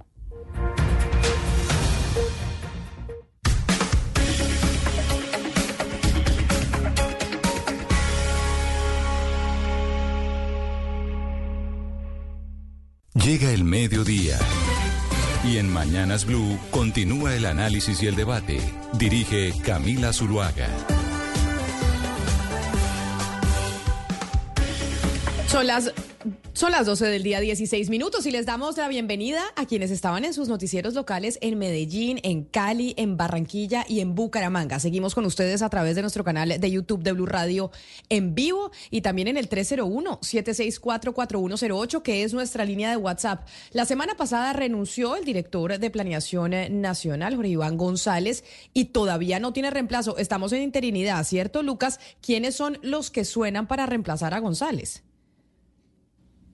Sí, señora Camila. Eh, pues de hecho la carta de renuncia fue radicada y enviada el primero de febrero, pero empezó a regir a partir de hoy. Es decir, desde hoy ya el DNP queda entonces en interinidad y suenan dos nombres, Camila. El primero y quien creo que suena más fuerte es Daniel Rojas Medellín, actual eh, presidente de la SAE, de la Sociedad de Activos Especiales. También ha sonado por ahí la ministra de Vivienda Catalina Velasco e incluso hay quienes hablan también de la ministra de Ambiente Susana Muhammad. Pero quien yo le puedo decir perfila a día de hoy como quien sería el sucesor de Jorge Iván González en el DNP es Daniel Rojas Medellín. Sebastián, entonces el DNP en estos días, acéfalo, es decir, ¿quién está manejando el DNP? Nadie. No, y pues es una entidad muy importante, Camila, es, el brazo, el apoyo técnico eh, en el que se desarrollan pues gran parte de las políticas públicas eh, y un poco pues ese divorcio que hubo con el presidente se esperaría que no lo vaya con Daniel Rojas porque pues eh, quienes son activos en, el tema de redes sociales uno le, lee al señor Rojas y si es una persona que piense lo que piense, es de la entraña el presidente, absolutamente leal, ideológicamente calcados, porque yo creo que si bien el doctor González puede ser alguien considerado de centro izquierda, sí hay cosas fundamentales en las que no está de acuerdo con este gobierno, pero en el caso de Rojas, de Daniel Rojas, sí creo que la coincidencia sería casi del 100% sobre planeación nacional y la importancia de la entidad, como usted muy bien lo menciona. Eso nos lo dijo en una entrevista que tuvimos con eh, la economista italiana Mariana Mazzucato, que es una de las principales asesoras económicas del presidente Gustavo Petro y que está, estuvo aquí en el país la semana pasada por cuenta de un proyecto que tiene con la SAE, con la Sociedad de Activos Especiales que dirige Daniel Rojas. Pero Mariana Mazzucato nos mencionaba la importancia de planeación nacional. Y aquí está la entrevista que tuvimos con ella. Profesora Mariana Matsukato, muchas gracias por eh, atendernos. Ha tenido usted una semana muy movida en Colombia, reunida con eh, muchos eh, ministerios. ¿Qué está haciendo usted en el país? Bueno, vine por el Festival de Cartagena, ahí, estuve tres días.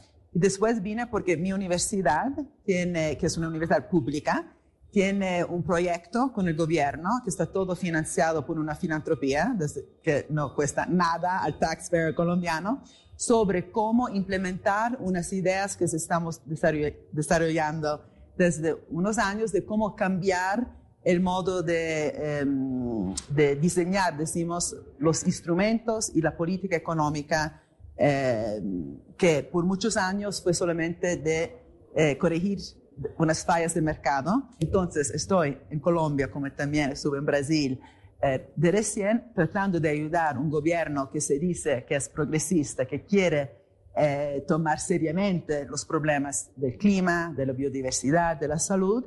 Y la pregunta es, ¿cómo podemos cambiar el modo que funciona la economía para que estas metas, estos desafíos, estos retos ayuden a la economía a funcionar en modo mejor? En ese orden de ideas, profesora Matsukato, hay un debate en Colombia y en el mundo sobre cuál debe ser el rol del Estado en la economía. ¿Qué tan intervencionista y qué tan grande debe ser el Estado?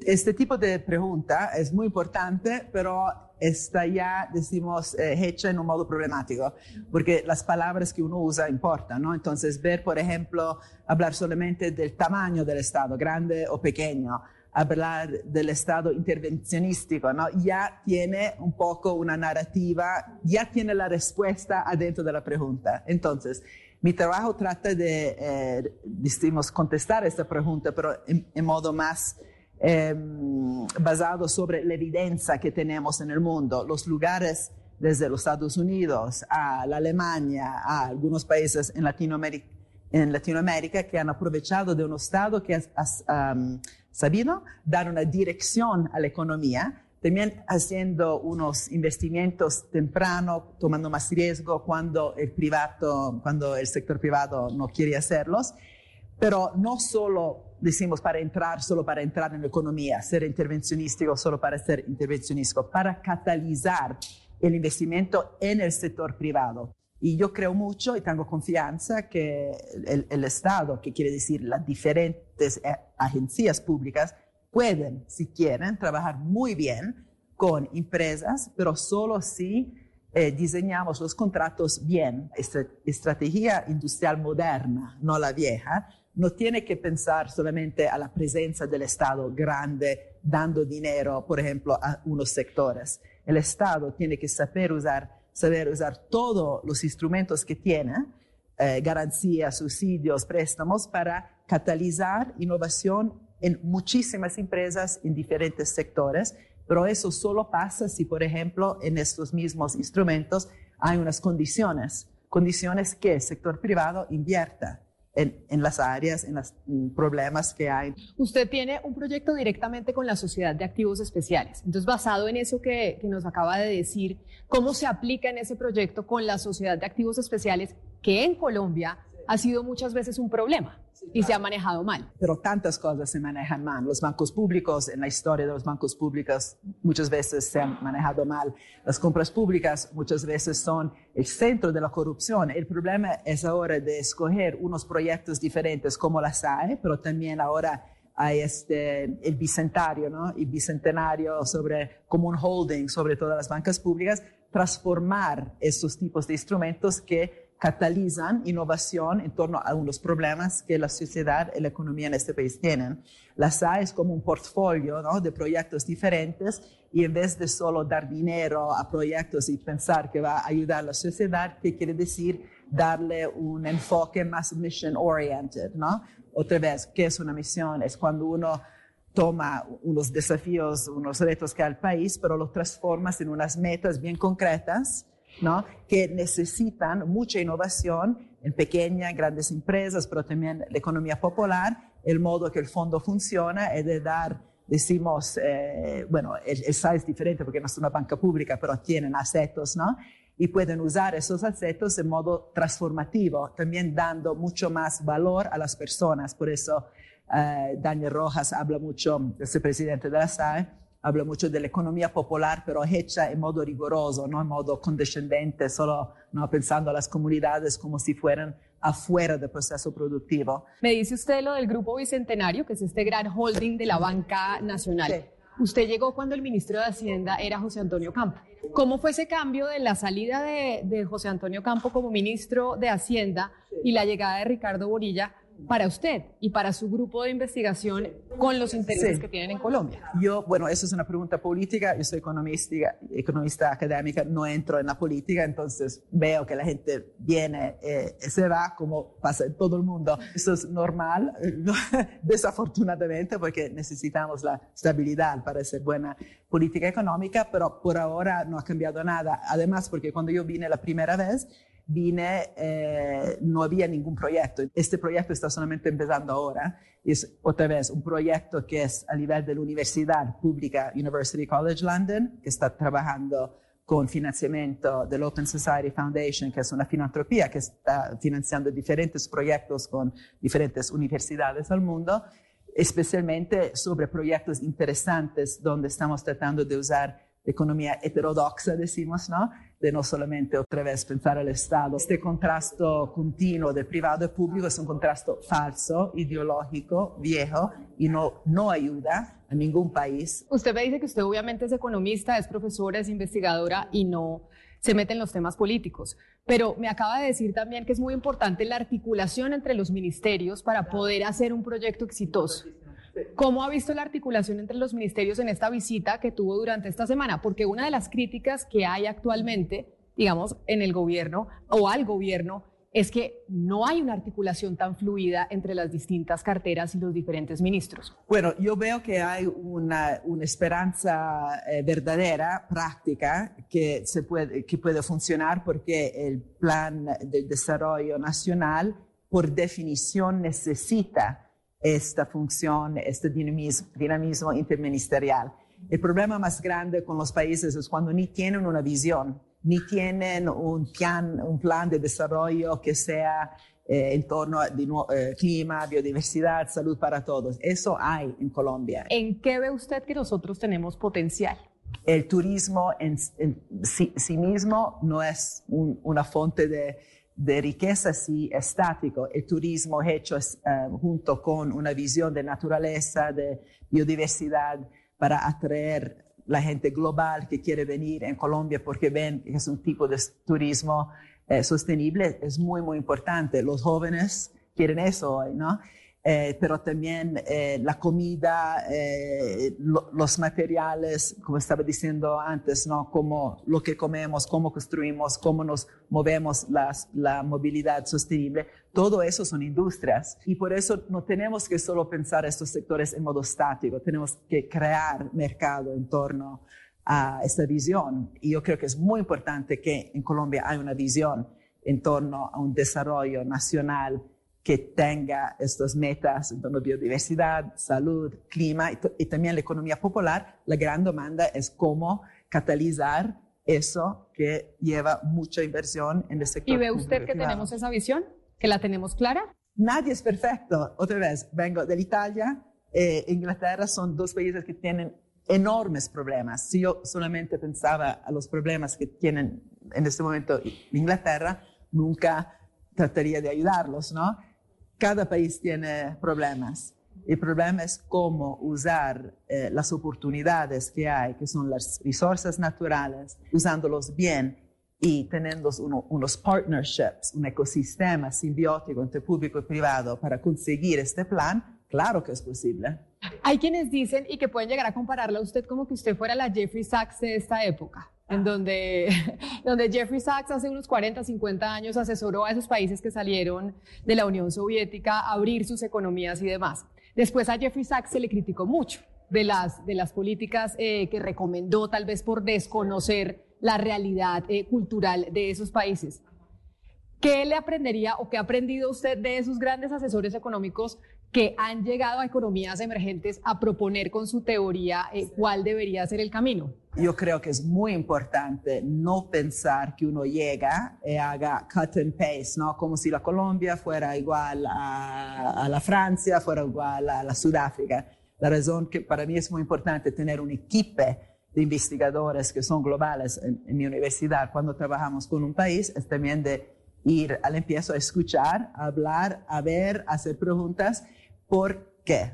¿Solo para viajar en el mundo? No, porque yo creo seriamente en un tipo de economía completamente opuesta a la economía que estabas diciendo en estos años, cuando era solamente de abrir el mercado. Pero igualmente sería un error hacer lo opuesto, simplemente o cerrarlo, o simplemente decir el Estado hace todo.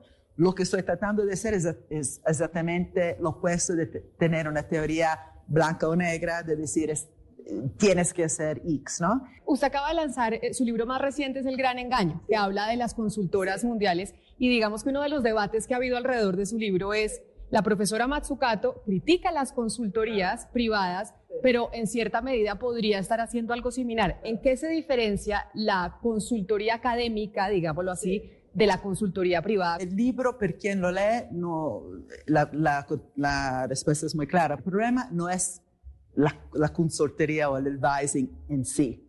Es una industria donde el business model mismo es problemático. El problema es una industria de consultoría donde A, muchas veces no hay valor, no están llevando ningún tipo de, de veras expertise. ¿okay? Eh, por ejemplo, Deloitte en, en, el UK estaba ganando 1.5 millones de dólares sobre test and trace durante COVID sin ningún tipo de expertise en ese sector por eso no funcionó. En el libro hablamos no solo de revelar estos problemas, pero también de mirar el por qué. Y no damos toda la culpa a las consultorías. Por ejemplo, damos mucha culpa al mismo sector público que eh, paró de investir en su propia cabeza. ¿no? Entonces se hacen, se infantilizan. Entonces mi pregunta para la asesoría que usted le está dando al Estado colombiano, ¿cuáles son las métricas que tienen y cuándo ustedes dicen ¿O qué tendría que pasar para que esa asesoría y ese proyecto que están ustedes haciendo con Colombia sea exitoso?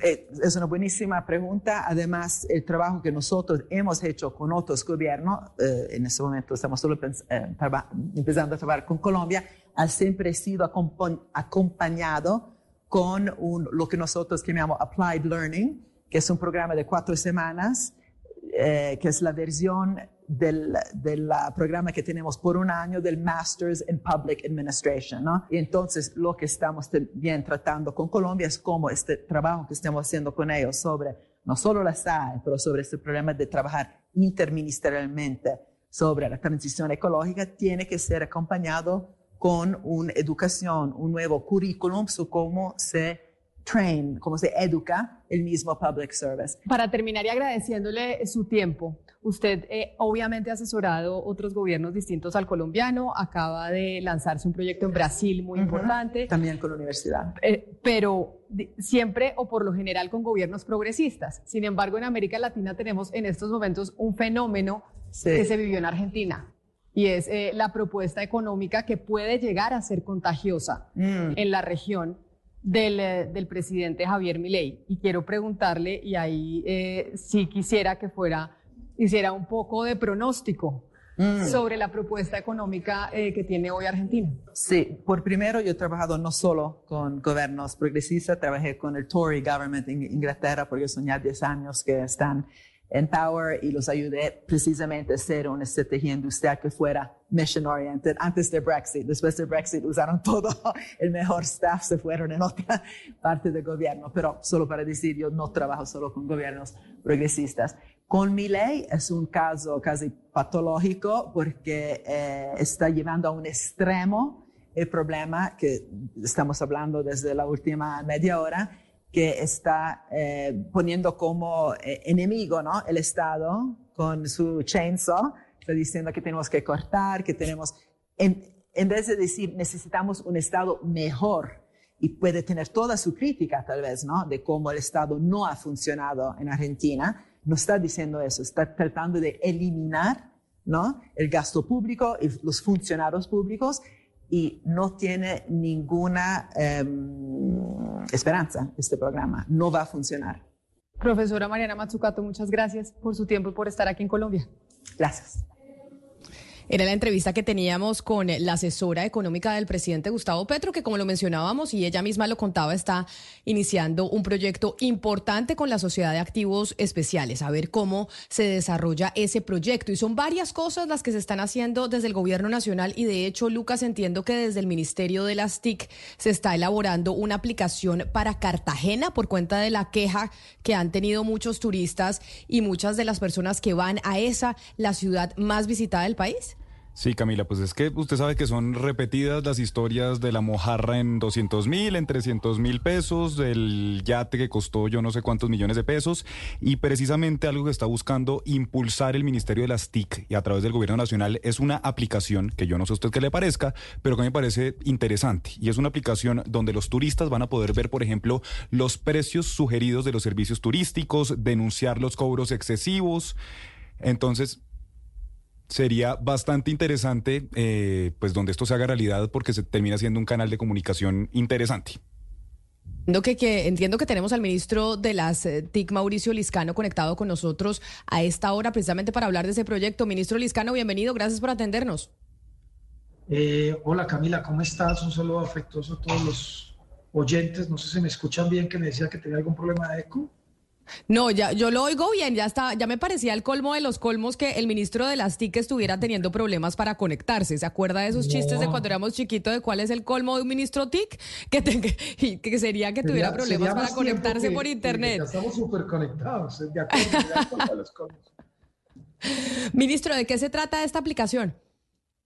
No, la aplicación es que nosotros en Cartagena tenemos muchas dificultades, pues como el país lo ha visto, en términos de precios, pero también hay muchas dificultades en términos de denuncias de zonas seguras, también hay información, digamos, que tiene la alcaldía. Entonces, lo que definimos con la Cámara de Comercio de Cartagena y con la alcaldía es, la alcaldía va a poner toda la data porque sería una aplicación sobre Cartagena, sitios de interés, precios sugeridos para que no hayan abusos, eh, todo el tema de información turística, todo el tema de hotelería, bueno, etcétera la alcaldía suministra la información, la Cámara de Comercio va a abrir un concurso para que emprendedores cartageneros, no queremos que sea una aplicación de gobierno, sino que sea privada para que tenga sostenibilidad. Lo que va a hacer el ministerio fundamentalmente es financiar todo el proyecto. Entonces ya firmamos, esta semana estamos firmando si Dios quiere, vamos a tardar la otra con la Cámara de Comercio de Cartagena para que ellos abran el concurso de los emprendedores privados que van a liderar esta aplicación, que esté al servicio, digamos, de, pues no solo del turismo internacional, sino también del turismo nacional, pero que sea una eh, iniciativa, digamos, privada y que la data quede pues en manos de eh, la ciudad de Cartagena. ¿Y esa aplicación cuándo va a empezar a funcionar? Es decir, van a hacer hasta ahora el contrato, pero la idea es que esté funcionando dentro de cuánto. Pues yo le pongo los tres o cuatro meses mientras eh, se, se, desarrolla, digamos, los primeros inicios los podemos tener, digamos, para el segundo semestre de este año, ya tendríamos funcionando en pleno la aplicación. El desarrollo comenzaría más o menos en un mes. Son aplicaciones rápidas, esto realmente no es rock science, esto realmente es sencillo eh, lo importante es, eh, yo creo que puede tomarnos tres meses más o menos el desarrollo. Lo que pasa es que lo que queremos es que sea un concurso con emprendedores cartageneros y eso es lo que puede tomar más o menos un mes. Entonces, para que los, para que los eh, colombianos sepan cuándo estaría arrancando, ponle segundo semestre. ¿Ustedes piensan que esto se puede replicar en otras ciudades? ¿Que esa misma aplicación se puede replicar en otras partes?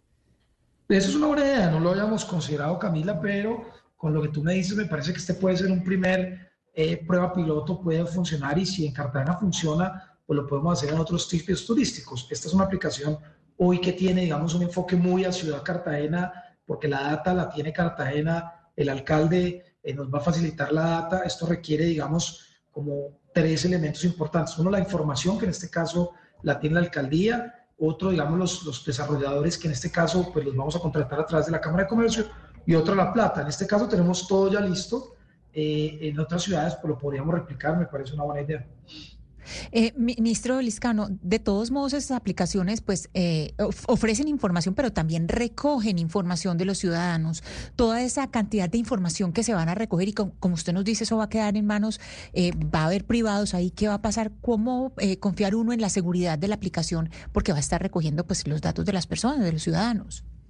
No, es igual que cualquier aplicación en la que nosotros hoy usamos a través de, pues, o de, de, la aplicación de Google o de, o de cualquiera, perdón, de Apple o de Apple o de, o de cualquiera de las otras, eh, digamos que bajamos a través de, de pues, lo que bajamos todos, pues todas tienen, digamos, las leyes que tiene colombianas en cuanto al manejo de datos, privacidad de la información, etcétera.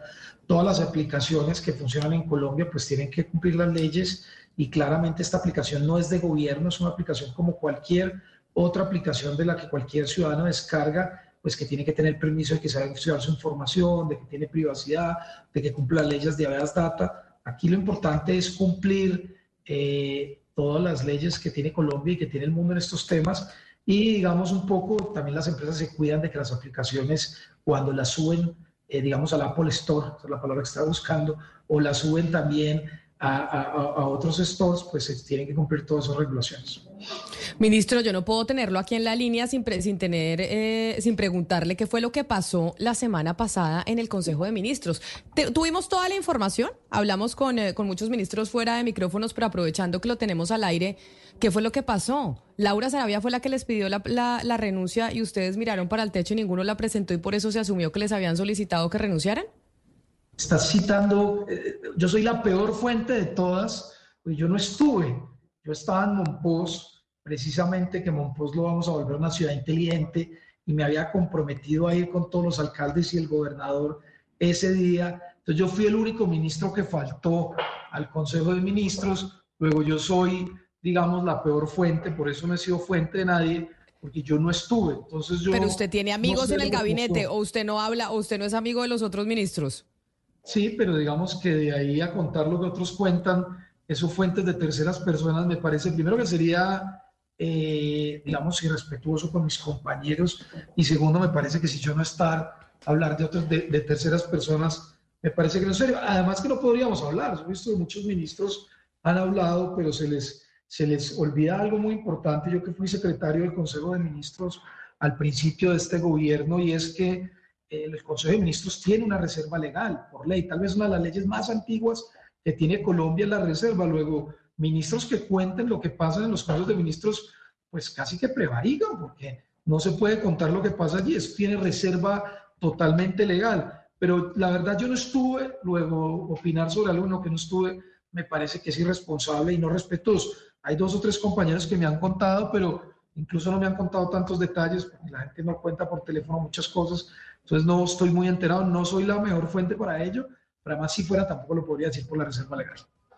Ministro, el, ambiente está pues un poco pesado y usted lo debe sentir así, pues porque usted hace parte del gobierno, el propio presidente ha convocado a eh, manifestaciones, ha dicho que internacionalmente se tienen que poner los ojos en Colombia por cuenta de lo que está pasando con la Fiscalía General de la Nación. ¿Usted desde el Ministerio de las TIC va a apoyar, por ejemplo, esas marchas y esas manifestaciones para pedirle a la Corte que nombren pronto fiscal general de la Nación? No, yo, yo, yo que siento y que veo, digamos, como miembro del gobierno, para no evadir esta pregunta, yo siento que todo se resuelve, eh, digamos, institucionalmente. Yo creo que aquí lo que debemos preservar es las instituciones y yo creo que la institucionalidad tiene los caminos para resolver los problemas. ¿Cuál es uno de los temas importantes? Que creo que es como un poco la, la, lo que ha generado tanta controversia tanto al interior del gobierno como hacia el exterior del gobierno y es pues el tema del fiscal. Es claramente que eh, hay un procedimiento para elegir fiscal que lo dice la misma constitución y yo creo que con la elección de fiscal pues yo creo que se resolvería y se apaciguarían muchos de los temas. Yo no soy pues, como estoy hablando acá en nombre del gobierno, este no es mi tema, pero si me lo preguntan como ciudadano y como ministro, yo creo que el camino está en las instituciones la Constitución pide que se nombre fiscal. Yo no creo que el gobierno esté en la, en la tarea de presionar a la Corte Suprema. No creo que el gobierno deba presionar a la Corte Suprema. Creo que simplemente lo que se deben cumplir son los términos que habla la Constitución y la ley para que se nombren los términos sin presión de nadie, que lo haga la Corte Constitucional. Se presentó una terna que cumple los requisitos, una terna que, eh, que no es además de funcionarios del gobierno ni amigos del presidente, me parece que es una terna que cumple los requisitos, pues lo que debe hacer la Corte sin presión de nadie es cumplir la Constitución y la ley. Y yo creo que pasando ese capítulo, yo sí creo que el país se tranquiliza un poco, porque pues para nadie es un secreto que aquí hay eh, también mucho, mucho ruido. Yo creo que ese es el camino, eh, el camino que Colombia debe seguir es preservar las instituciones, cumplir los requisitos que se pide y yo creo que el nombramiento de, uno, de una nueva fiscal, porque son tres mujeres, no fiscal, sino una nueva fiscal, pues yo creo que tranquilizaría a todos, que además eso no es una petición extraordinaria ni violatoria de la Constitución ni de la ley, sino por el contrario, que es la misma Constitución la que dice que pues al terminar el periodo de un fiscal, pues se debe nombrar otro y eso yo creo que es el camino que a todos nos corresponde. Claro, ministro, usted es un hombre joven, pero usted lleva muchos años en política. ¿Cuántos periodos usted congresista? Yo fui tres veces periodo congresista y presidente del Congreso de la República. Exacto, del partido de la USA. Usted 12 años hizo eh, política en el Congreso de la República y pues ahora está de ministro, fue director del DAPRE. Por, eh, por eso usted le ha tocado pues eh, varios fiscales ya.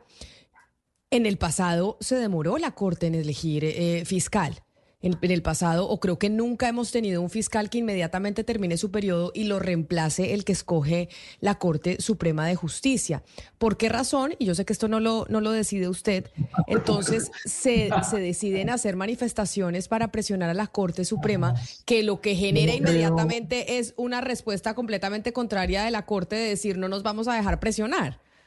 Yo no creo que el gobierno esté y la información que tengo yo al interior es que lo que ha pedido el presidente es una defensa de la democracia, una defensa de la elección presidencial, más no unas marchas para presionar la Corte. La información que yo tengo al interior del gobierno, la que he escuchado eh, al interior del gobierno, es que el gobierno no está presentando ninguna marcha para, presentar, para presionar la Corte, sino que lo que se ha dicho es defender el mandato popular y lo que ha dicho FECODE, que es lo que entiendo, es una marcha por el tema de el allanamiento a un, a un grupo sindical. No siento y no veo que haya al interior del gobierno, y lo digo porque he hablado con varias personas muy, muy influyentes dentro del gobierno y he escuchado al mismo señor presidente que el gobierno no está en la actitud de presionar a la Corte a través de marchas. El gobierno respeta a la Corte Suprema de Justicia, la institucionalidad, que lo que hay es más unas inconformidades frente a todo este debate con el señor fiscal, que es un tema totalmente diferente a las Cortes. Yo no veo al gobierno, y, es lo que escucho y lo puedo decir como ministro, en el interés de presionar a la Corte Suprema de Justicia. Yo lo que creo es que tanto el gobierno eh, quiere respetar a la Corte Suprema de Justicia, la Corte Suprema de Justicia debe operar con su independencia, debe respetarse, además lo digo como ciudadano, esa decisión debe tomarla, eso sí es importante por todo lo que está sucediendo, pues que lo haga en sus tiempos, pero lo más pronto posible, yo lo digo de manera respetuosa, pero sin ningún tipo de presión y tengo entendido que lo que hay detrás de las marchas es más una inconformidad por otros temas más eh, relacionados con la fiscalía, cuando todos sabemos que el presidente no es sujeto de investigación por parte del fiscal, sino por parte de eh, la Cámara de Representantes. yo creo que el tema yo lo separaría, si me lo preguntan como ministro, y ahí está un poco más el debate para hacerlo, pero no, lo digo y lo insisto, no hay una intención de parte del gobierno, o por lo menos de ningún ministro, y estoy seguro que el presidente, de presionar a la Corte Suprema de Justicia de ninguna manera. Ministro Liscano, para nadie es un secreto que cuando usted estaba como director del DAPRE en la Casa de Nariño, sus relaciones con Laura Sarabia. Camila, esta entrevista tú, pero yo no soy ministro del Interior, Camila, o sea... Ya sé, pero... A Velasco, llama a Carlos Ramón. Claro, pero como usted fue... claro, pero como usted... artificial de la aplicación pero, pero, como, pero yo no puedo perder la oportunidad, ministro Lescano, porque usted ha sido muy importante en el, en el gobierno y fue muy importante en la, en la elección. los periodistas no pueden preguntar lo que quieran, los periodistas pueden preguntar lo que quieran, las entrevistas no se acuerdan y nosotros venimos a responder lo que nos pregunten. Le agradezco enormemente. pero... yo no tengo respuestas. No, ya sé, pero de esta yo creo que sí va a tener respuesta, doctor Liscano, y entiendo y le agradezco que me responda. Y es, usted fue director del DAPRE, y para nadie fue un secreto que cuando usted estaba en la casa de Nariño, allá como director del DAPRE, sus relaciones no fueron las mejores con Laura Sarabia. Y también había una tensión en la casa de Nariño. Eso está pasando en esta oportunidad también con el eh, director del DAPRE, eh, Carlos Ramón González, y la mm, directora del DPS, Laura Sarabia. ¿Qué es lo que pasa allá en la casa de Nariño? Que siempre hay tensión entre Sarabia y el director del DAPRE. Y se lo digo porque usted me lo puede responder porque usted estuvo en ese puesto. No, no lo sé. La respuesta es no lo sé porque yo, yo digamos, yo me fui de la Casa de Nariño hace nueve meses. Eh, yo te puedo decir que Carlos Ramón González es un buen jefe de gabinete. Nosotros tenemos afecto por Carlos Ramón, creemos que lo está haciendo muy bien, eh, pero yo no sé yo no sé, digamos, qué está pasando, digamos, yo no, te, lo digo sinceramente, o sea, no, yo no tengo por qué abrirte preguntas, ni, ni tampoco quiero quedar aquí políticamente correcto, porque tú sabes que yo soy una persona que digo las cosas como las pienso, pero es que yo no estoy, digamos, cuando uno está allá, pues uno sabe todo lo que pasa porque está ahí, pero cuando uno es ministro, pues desafortunadamente pierde mucho contacto de mucha información, no es la misma forma en la que uno tiene los mismos debates, entonces no sé realmente qué está pasando, espero que no esté pasando nada pero a uno ya no le cuentan cosas, yo no sé qué está pasando al interior. Esa es una pregunta más para Carlos Ramón o para la misma Laura, pero yo realmente no estoy enterado, a mí no me ha llegado ninguna información, ya es que a uno ya no le cuentan de lo que esté sucediendo al interior del Palacio y no sé si está sucediendo o no, pero la información que yo tengo es la misma que ha salido por medios. Eh, a nosotros ya no nos tienen en cuenta, no nos consultan como debe ser ese tipo de temas. Uno ya está en sus claro. muy sociales, pero no sé. Pero, ministro, por eso le digo, con la experiencia que usted tiene en política, ahora estando en el, en el gobierno... pero, mire, no, de verdad, es que esta, esta, esta, falta de, esta falta de organización desde la Casa de Nariño en comunicación con los ministros, pues genera una especie de baja ejecución, que no estén coordinados entre las partes y al final, pues que no termine el gobierno andando como debería andar. Y es esto no lo ha sentido usted. Si usted dice, nos comunican eh, poco, yo ya no estoy allá, yo ya no sé allá qué pasa. Finalmente, ese desorden allá adentro no termina afectando también el desempeño de ustedes dentro de las carteras. no, es que son dos cosas diferentes. Yo digo, no nos comunican decisiones que, que son intríngulas de la Casa de Nariño. Es decir, una, una, tensión entre un ministro y un, y un, jefe de gabinete, pues es un tema que no tienen por qué comunicarnos a nosotros. Yo, a, a mí me parece que el presidente, y lo digo sinceramente, yo no estoy de acuerdo, por ejemplo, con el debate que sale en los medios de comunicación y que han dicho varios columnistas que el presidente no da instrucciones claras. A mí me parece que las, las instrucciones del presidente en los consejos de ministros son lo suficientemente claras, ya que haya personas que no las acaten o que haya personas que no las entiendan o que no las quieren entender, es diferente. Pero a mí me parece que el presidente es juicioso y riguroso en los consejos de ministros. Se queda cuatro, cinco, seis horas da instrucciones precisas de lo que hay que hacer. Y, hay que entender el modelo. Yo sí creo que, que nosotros sí tenemos información para tomar decisiones y cada que uno necesita, en el caso mío, preguntarle algo al presidente, no, ni siquiera tenemos que pedir cita, uno le pone un line y el presidente siempre contesta. Y uno siempre tiene la forma de saber si hay una decisión complicada, si no la puede tomar uno. Entonces, yo sí creo que hay información precisa del presidente, yo creo que sí hay liderazgo del gobierno y el presidente en hacia dónde va el gobierno. Entonces yo sí creo que en eso sí me parece que esa información no es cierta lo que sale, o hay ministros o funcionarios que lo filtren. Yo lo que digo es que, no que yo no tengo por qué enterarme de cosas internas del, del gobierno del, del, palacio porque eso no me compete a mí, no tienen por qué consultarme, ministro. no tienen por qué contarme, Camila. Eh, Entonces, e, creo que son dos cosas diferentes para que no creas que lo que yo estoy diciendo es temas internos del... Sí, lo estás preguntando, si Laura y, y, digamos, y no sé, y Carlos Ramón tiene una dificultad, yo no tengo por qué saberlo, no tienen por qué consultármelo, no tienen por qué preguntármelo. Bueno, pero lo que usted seguramente pues sí, sí ha escuchado, ministro. ministro. ministro, ministro. que se peleen o que se. ¿Ministro nos oye? Sí, sí, los escucho. No, sí, lo que usted seguramente sí ha escuchado es eh, pues la gabinetología, ¿no? Y con esto de la de que supuestamente el presidente va a hacer unos cambios, que quien podría entrar al gabinete es el exalcalde de Medellín, Daniel Quintero. No obstante, el mismo exalcalde dijo que, no, que el, ministerio es maravilloso, pero que él no tiene planes de, de, ingresar al gobierno, refiriéndose al ministerio de las TIC, que es el que usted ocupa. Yo me imagino que eso sí, usted sí ha oído esos rumores y si interpreto bien lo que nos acaba de decir, pues pues usted se siente muy tranquilo porque usted sí siente que el presidente le ha dado instrucciones claras y usted las acata. ¿Usted se siente seguro en su cargo o cree que su cargo está es uno de los que pues podría estar para cambio? Yo me siento tranquilo de que yo soy uno de los ministros que ha presentado más y mejores resultados. Yo nunca me siento aludido cuando hablan de baja ejecución. Yo ejecuté el 96, 99.6% de mi presupuesto. Cuando me preguntan sobre inversión en zonas sociales, nosotros invertimos el año pasado el 70% de los recursos en el Pacífico. Cuando nos preguntan sobre resultados, nosotros hicimos la 5G.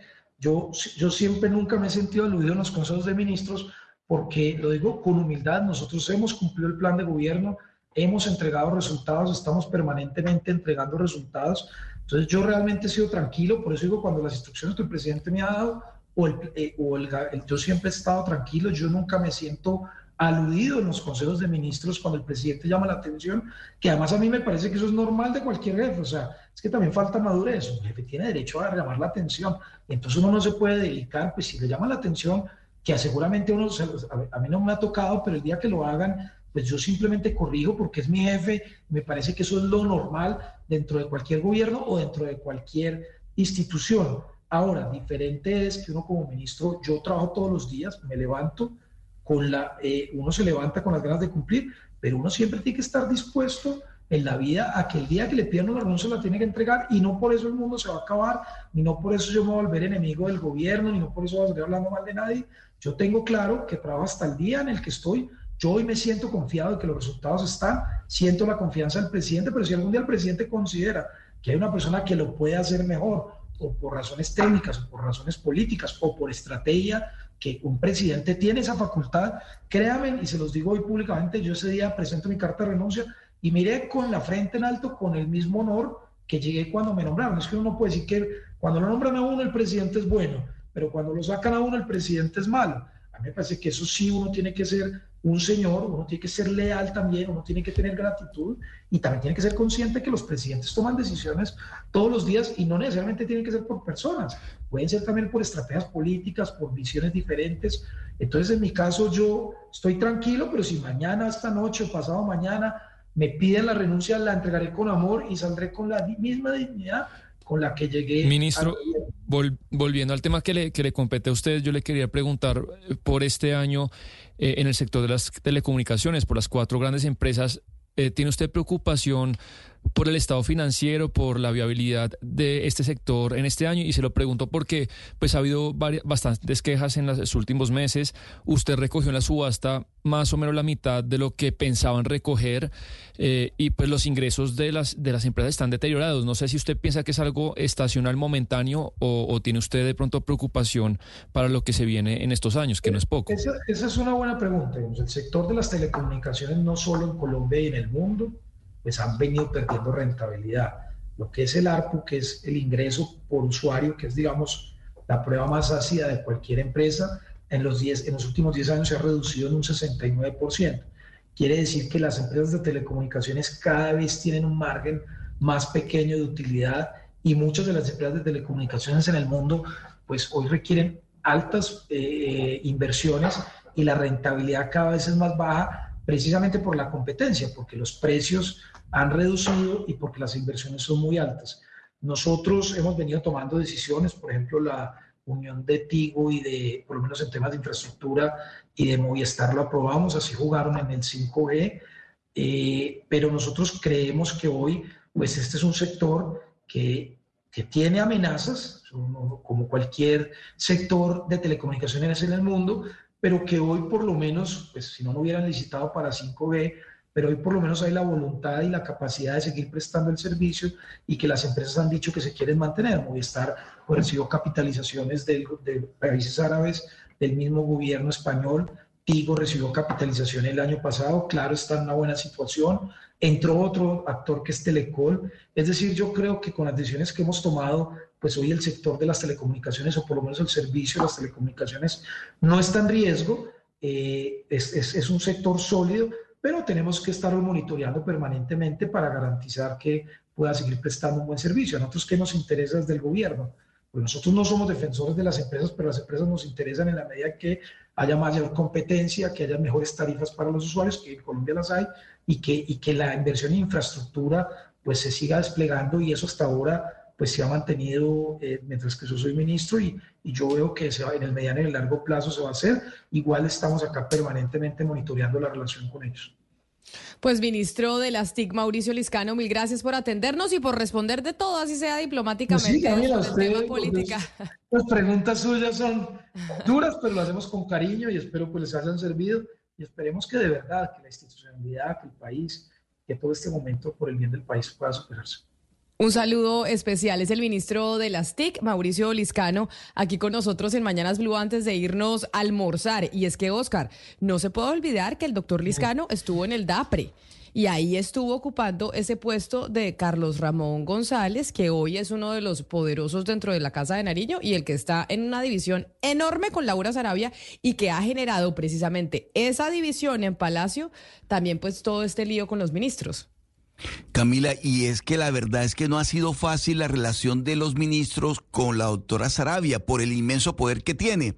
El doctor Liscano, el ministro Liscano ha sido muy, muy hábil al evadir las balas, pero, pero, pero Camila, eso no se puede ocultar, no se puede ocultar que hay una tensión muy fuerte internamente en el gobierno, se nota en la manera como se expresan los ministros, cómo se expresa el presidente, y realmente la situación con la doctora Sarabia cada día más empoderada no es fácil, Camila. Vamos a ver, es que, bueno, ahí el, doctor Liscano le tocó eh, muy diplomáticamente responder y decir que no, que él estaba en las TIC y que él no estaba y demás.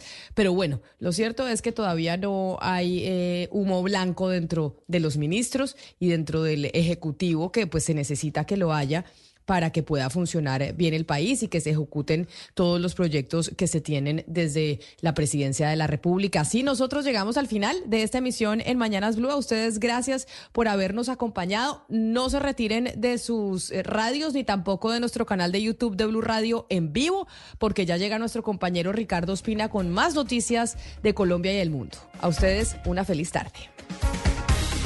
¿Tiene un producto natural para la tos? Naturalmente. Digan no, no, no a la tos con miel tertos. Con totumo, sauco, eucalipto, miel y propóleo. Una en punto, llueve en Bogotá, estamos en Meridiano Blue.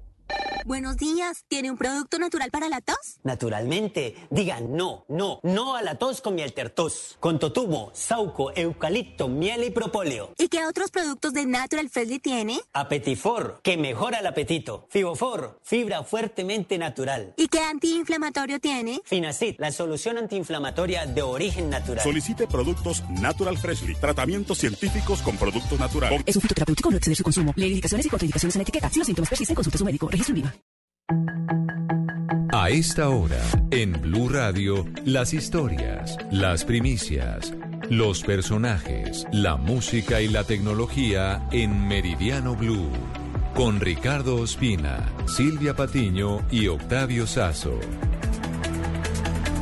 En un mediodía lluvioso los saludamos, saludos a todos, una un minuto, es un gusto acompañarlos en esta semana comenzando hoy 5 de febrero Meridiano Blue en medio de un intenso aguacero en la capital del país. En segundo les contamos si hay consecuencias. Por ahora es una buena noticia para terminar de apagar cualquier tipo de punto caliente, de foco que hubiera en los incendios forestales ubicados en los cerros orientales de la capital del país. Comenzamos con las noticias más importantes a esta hora, hablando de un brote de una enfermedad respiratoria aguda en la Escuela Militar de Cadetes en el noroccidente de Bogotá. Murió un joven integrante de los estudios que se adelantan en esas instalaciones militares, Felipe García. Sí, señor, se trata de Christopher Blanco, un estudiante de 18 años en la Escuela Militar de Cadetes General José María Córdoba en Bogotá. Prendió las alarmas esta muerte luego de que perdiera la vida este joven por una intensa tos, pues por eso iniciaron, Ricardo, de inmediato una inspección epidemiológica y en efecto encontraron lo que usted mencionaba, un brote de una infección respiratoria aguda allí en la escuela y por ende la Dirección de Sanidad del Ejército decidió tomar ciertas medidas preventivas con el fin de evitar que se propague la, la infección, ya que hasta el momento hay cinco personas con síntomas. Entre las medidas está el aislamiento, la demarcación de áreas y el uso obligatorio de tapabocas dentro de la escuela. Sobre esto habló la coronel Claudia Marcela Cruz, oficial de gestión de servicios de salud. Se encontró un brote de infección respiratoria aguda y se dispusieron las medidas necesarias para su manejo, con cercos epidemiológicos, demarcación de las áreas y medidas de aislamiento, tamizaje respiratorio, capacitación sobre signos y síntomas de la infección por influenza y se dieron las recomendaciones sobre el lavado de manos, etiqueta respiratoria, uso de gel antibacterial, ventilación de alojamientos, uso de tapabocas y distanciamiento social con el fin de evitar las propagaciones. Dice el ejército que la Escuela Militar de Cadetes ha mantenido una permanente comunicación con las familias de la comunidad académica para dar a conocer estas acciones que tomar. Una tres en segundos, información urgente desde Londres sobre la salud del rey Carlos de Inglaterra. Antes, Mateo Piñeros, ¿qué pasa con el canciller Álvaro Leiva? ¿Por qué no ha salido del cargo? ¿Cuál es la explicación que le entrega ante la Procuraduría? Sí, señor Ricardo, buenas tardes. Pues el canciller Álvaro Leiva fue suspendido por tres meses en medio de las investigaciones por esa polémica licitación de los pasaportes. Conocimos un documento que envió su defensa a la Procuraduría en el que dice que él efectivamente va a cumplir la sanción y que va a salir del cargo por tres meses, pero asegura que el presidente aún no emite el decreto oficializando su reemplazo y que de esta manera él no puede salir porque si no lo podrían investigar por abandono del cargo. De esta manera explica él esas continuas firmas de decretos y otras funciones que ha seguido cumpliendo a pesar de la suspensión que se dio el pasado 24 de enero. Una cuatro también habló sobre el lío de los pasaportes, la Contraloría. Oscar Torres. Sí, señor Ricardo, buenas tardes. Y es que en este momento la Contraloría sigue de cerca este tema por cuenta de que si Thomas Grecan Sons gana alguna demanda contra el Estado colombiano por cuenta de la licitación de los pasaportes, se podría configurar una pérdida de los recursos públicos. Recuerde que ya la Contraloría había anunciado que si el Estado pierde recursos públicos, se abriría un proceso de responsabilidad fiscal. Escuchemos al Contralor en funciones, Carlos Mario Zuluaga. Ellos volvieron a mandar la segunda declaratoria de urgencia o de emergencia, la cual también fue conceptuada negativamente por parte de la Contraloría, lo que significa de que nosotros hemos mantenido la única línea del riesgo que podía materializarse con la demanda que Thomas Gray presentó, que en efecto hoy estamos a la espera de la decisión que pueda tomar lo contencioso administrativo para nosotros poder proceder más adelante. Aún no se, no se configura, Ricardo, un detrimento patrimonial, por lo que la Contraloría espera que Thomas Gray Sons tome una decisión sobre una demanda contra el Estado colombiano. La noticia del momento en Blue Radio. Una cinco, mucha atención. A esta hora hay declaración oficial del Palacio de Buckingham sobre el estado de salud del rey Carlos de Inglaterra. César Moreno. Del rey Carlos III. Sí, Ricardo, muy buenas tardes para usted. 75 años y acaba de decir el Palacio de Buckingham en este comunicado que durante el reciente, el reciente, procedimiento hospitalario del rey por una, un próstata, por una el próstata, alargamiento de próstata que él tenía, Ricardo, discúlpeme, él era benigno, pero cuando le hicieron ese procedimiento encontraron algo preocupante y es que le diagnosticaron un cáncer que no ha sido identificado todavía, dice el Palacio de Buckingham, y todavía no se sabe en qué estación está, en qué etapa de cáncer está. Recordemos que él había sido hospitalizado junto con eh, Kay Middleton en, en la semana pasada, cuando le dieron de alta, y ahora está confirmando entonces el Palacio de Buckingham este diagnóstico de cáncer para este hombre de 75 años. Sufre cáncer, señalan en ese comunicado. No se sabe de qué cáncer, de qué cáncer se trata, sino que fue descubierto durante este procedimiento. Es lo que está informando en este momento el Palacio de Buckingham, Ricardo. A esta hora, César interrumpe su programación eh, BBC, por supuesto, en su señal internacional y también en su señal local, con expertos analizando las implicaciones que tiene esta nueva etapa y es el diagnóstico con cáncer del rey Carlos III de Inglaterra, Silvia. Ricardo, mire este comunicado que emite la Oficina mm, de Comunicaciones Real del Palacio de Buckingham dice lo siguiente. En este momento, Su Majestad, el Rey Carlos III, se mantiene positivo frente al tratamiento y está eh, atento a poder regresar de manera completa a sus tareas públicas en cuanto sea posible. Todo esto, Ricardo y oyentes, porque los médicos le han recomendado al rey Carlos III posponer todo lo que tiene que ver con eventos públicos. Todo esto en cuanto a que a partir de hoy van a empezar los tratamientos a los que va a ser sometido. También dice el comunicado que en este periodo de tratamientos, pues su majestad va a continuar, sin embargo, al frente del Estado y obviamente eh, con todo lo que tiene que, ver, digamos, su, su, su nombre como jefe del Estado en Inglaterra. Termina diciendo que ha escogido su majestad que su diagnóstico para prevenir cualquier tipo de investigación sea informado y eh, también para poder asistir y mandar un mensaje a todas las personas alrededor del mundo que están siendo afectadas por cáncer. Así que la orden de que se anunciara al planeta entera, al planeta entero que su majestad, el rey Carlos III, tiene cáncer, fue de él justamente también como un mensaje para quienes hoy padecen esa enfermedad. Una ocho minutos. Cáncer seguramente de próstata, no hay mayores detalles desde el Palacio de Buckingham, pero la cirugía a la que había sido sometido hace algunos días el rey Carlos III justamente obedecía a ese agrandamiento de la próstata y por eso la situación a esta hora se está reportando como noticia urgente, de la cual ya hay, por supuesto, voces en el mundo. El primer ministro del Reino Unido, Rishi Sunak, le envía a su majestad una pronta y completa recuperación que es el primer pronunciamiento que se hace desde el gobierno inglés ante esta noticia de última hora. Una nueve minutos, ampliaremos en segundos. Antes de la pausa y antes de ir con más noticias en Colombia y en el mundo, hablamos de la crisis grave en Chile por cuenta de los incendios forestales en Valparaíso y Viña del Mar. Son más de 120 personas fallecidas. Alfonso Concha, de la Alianza Informativa Latinoamericana. Alfonso?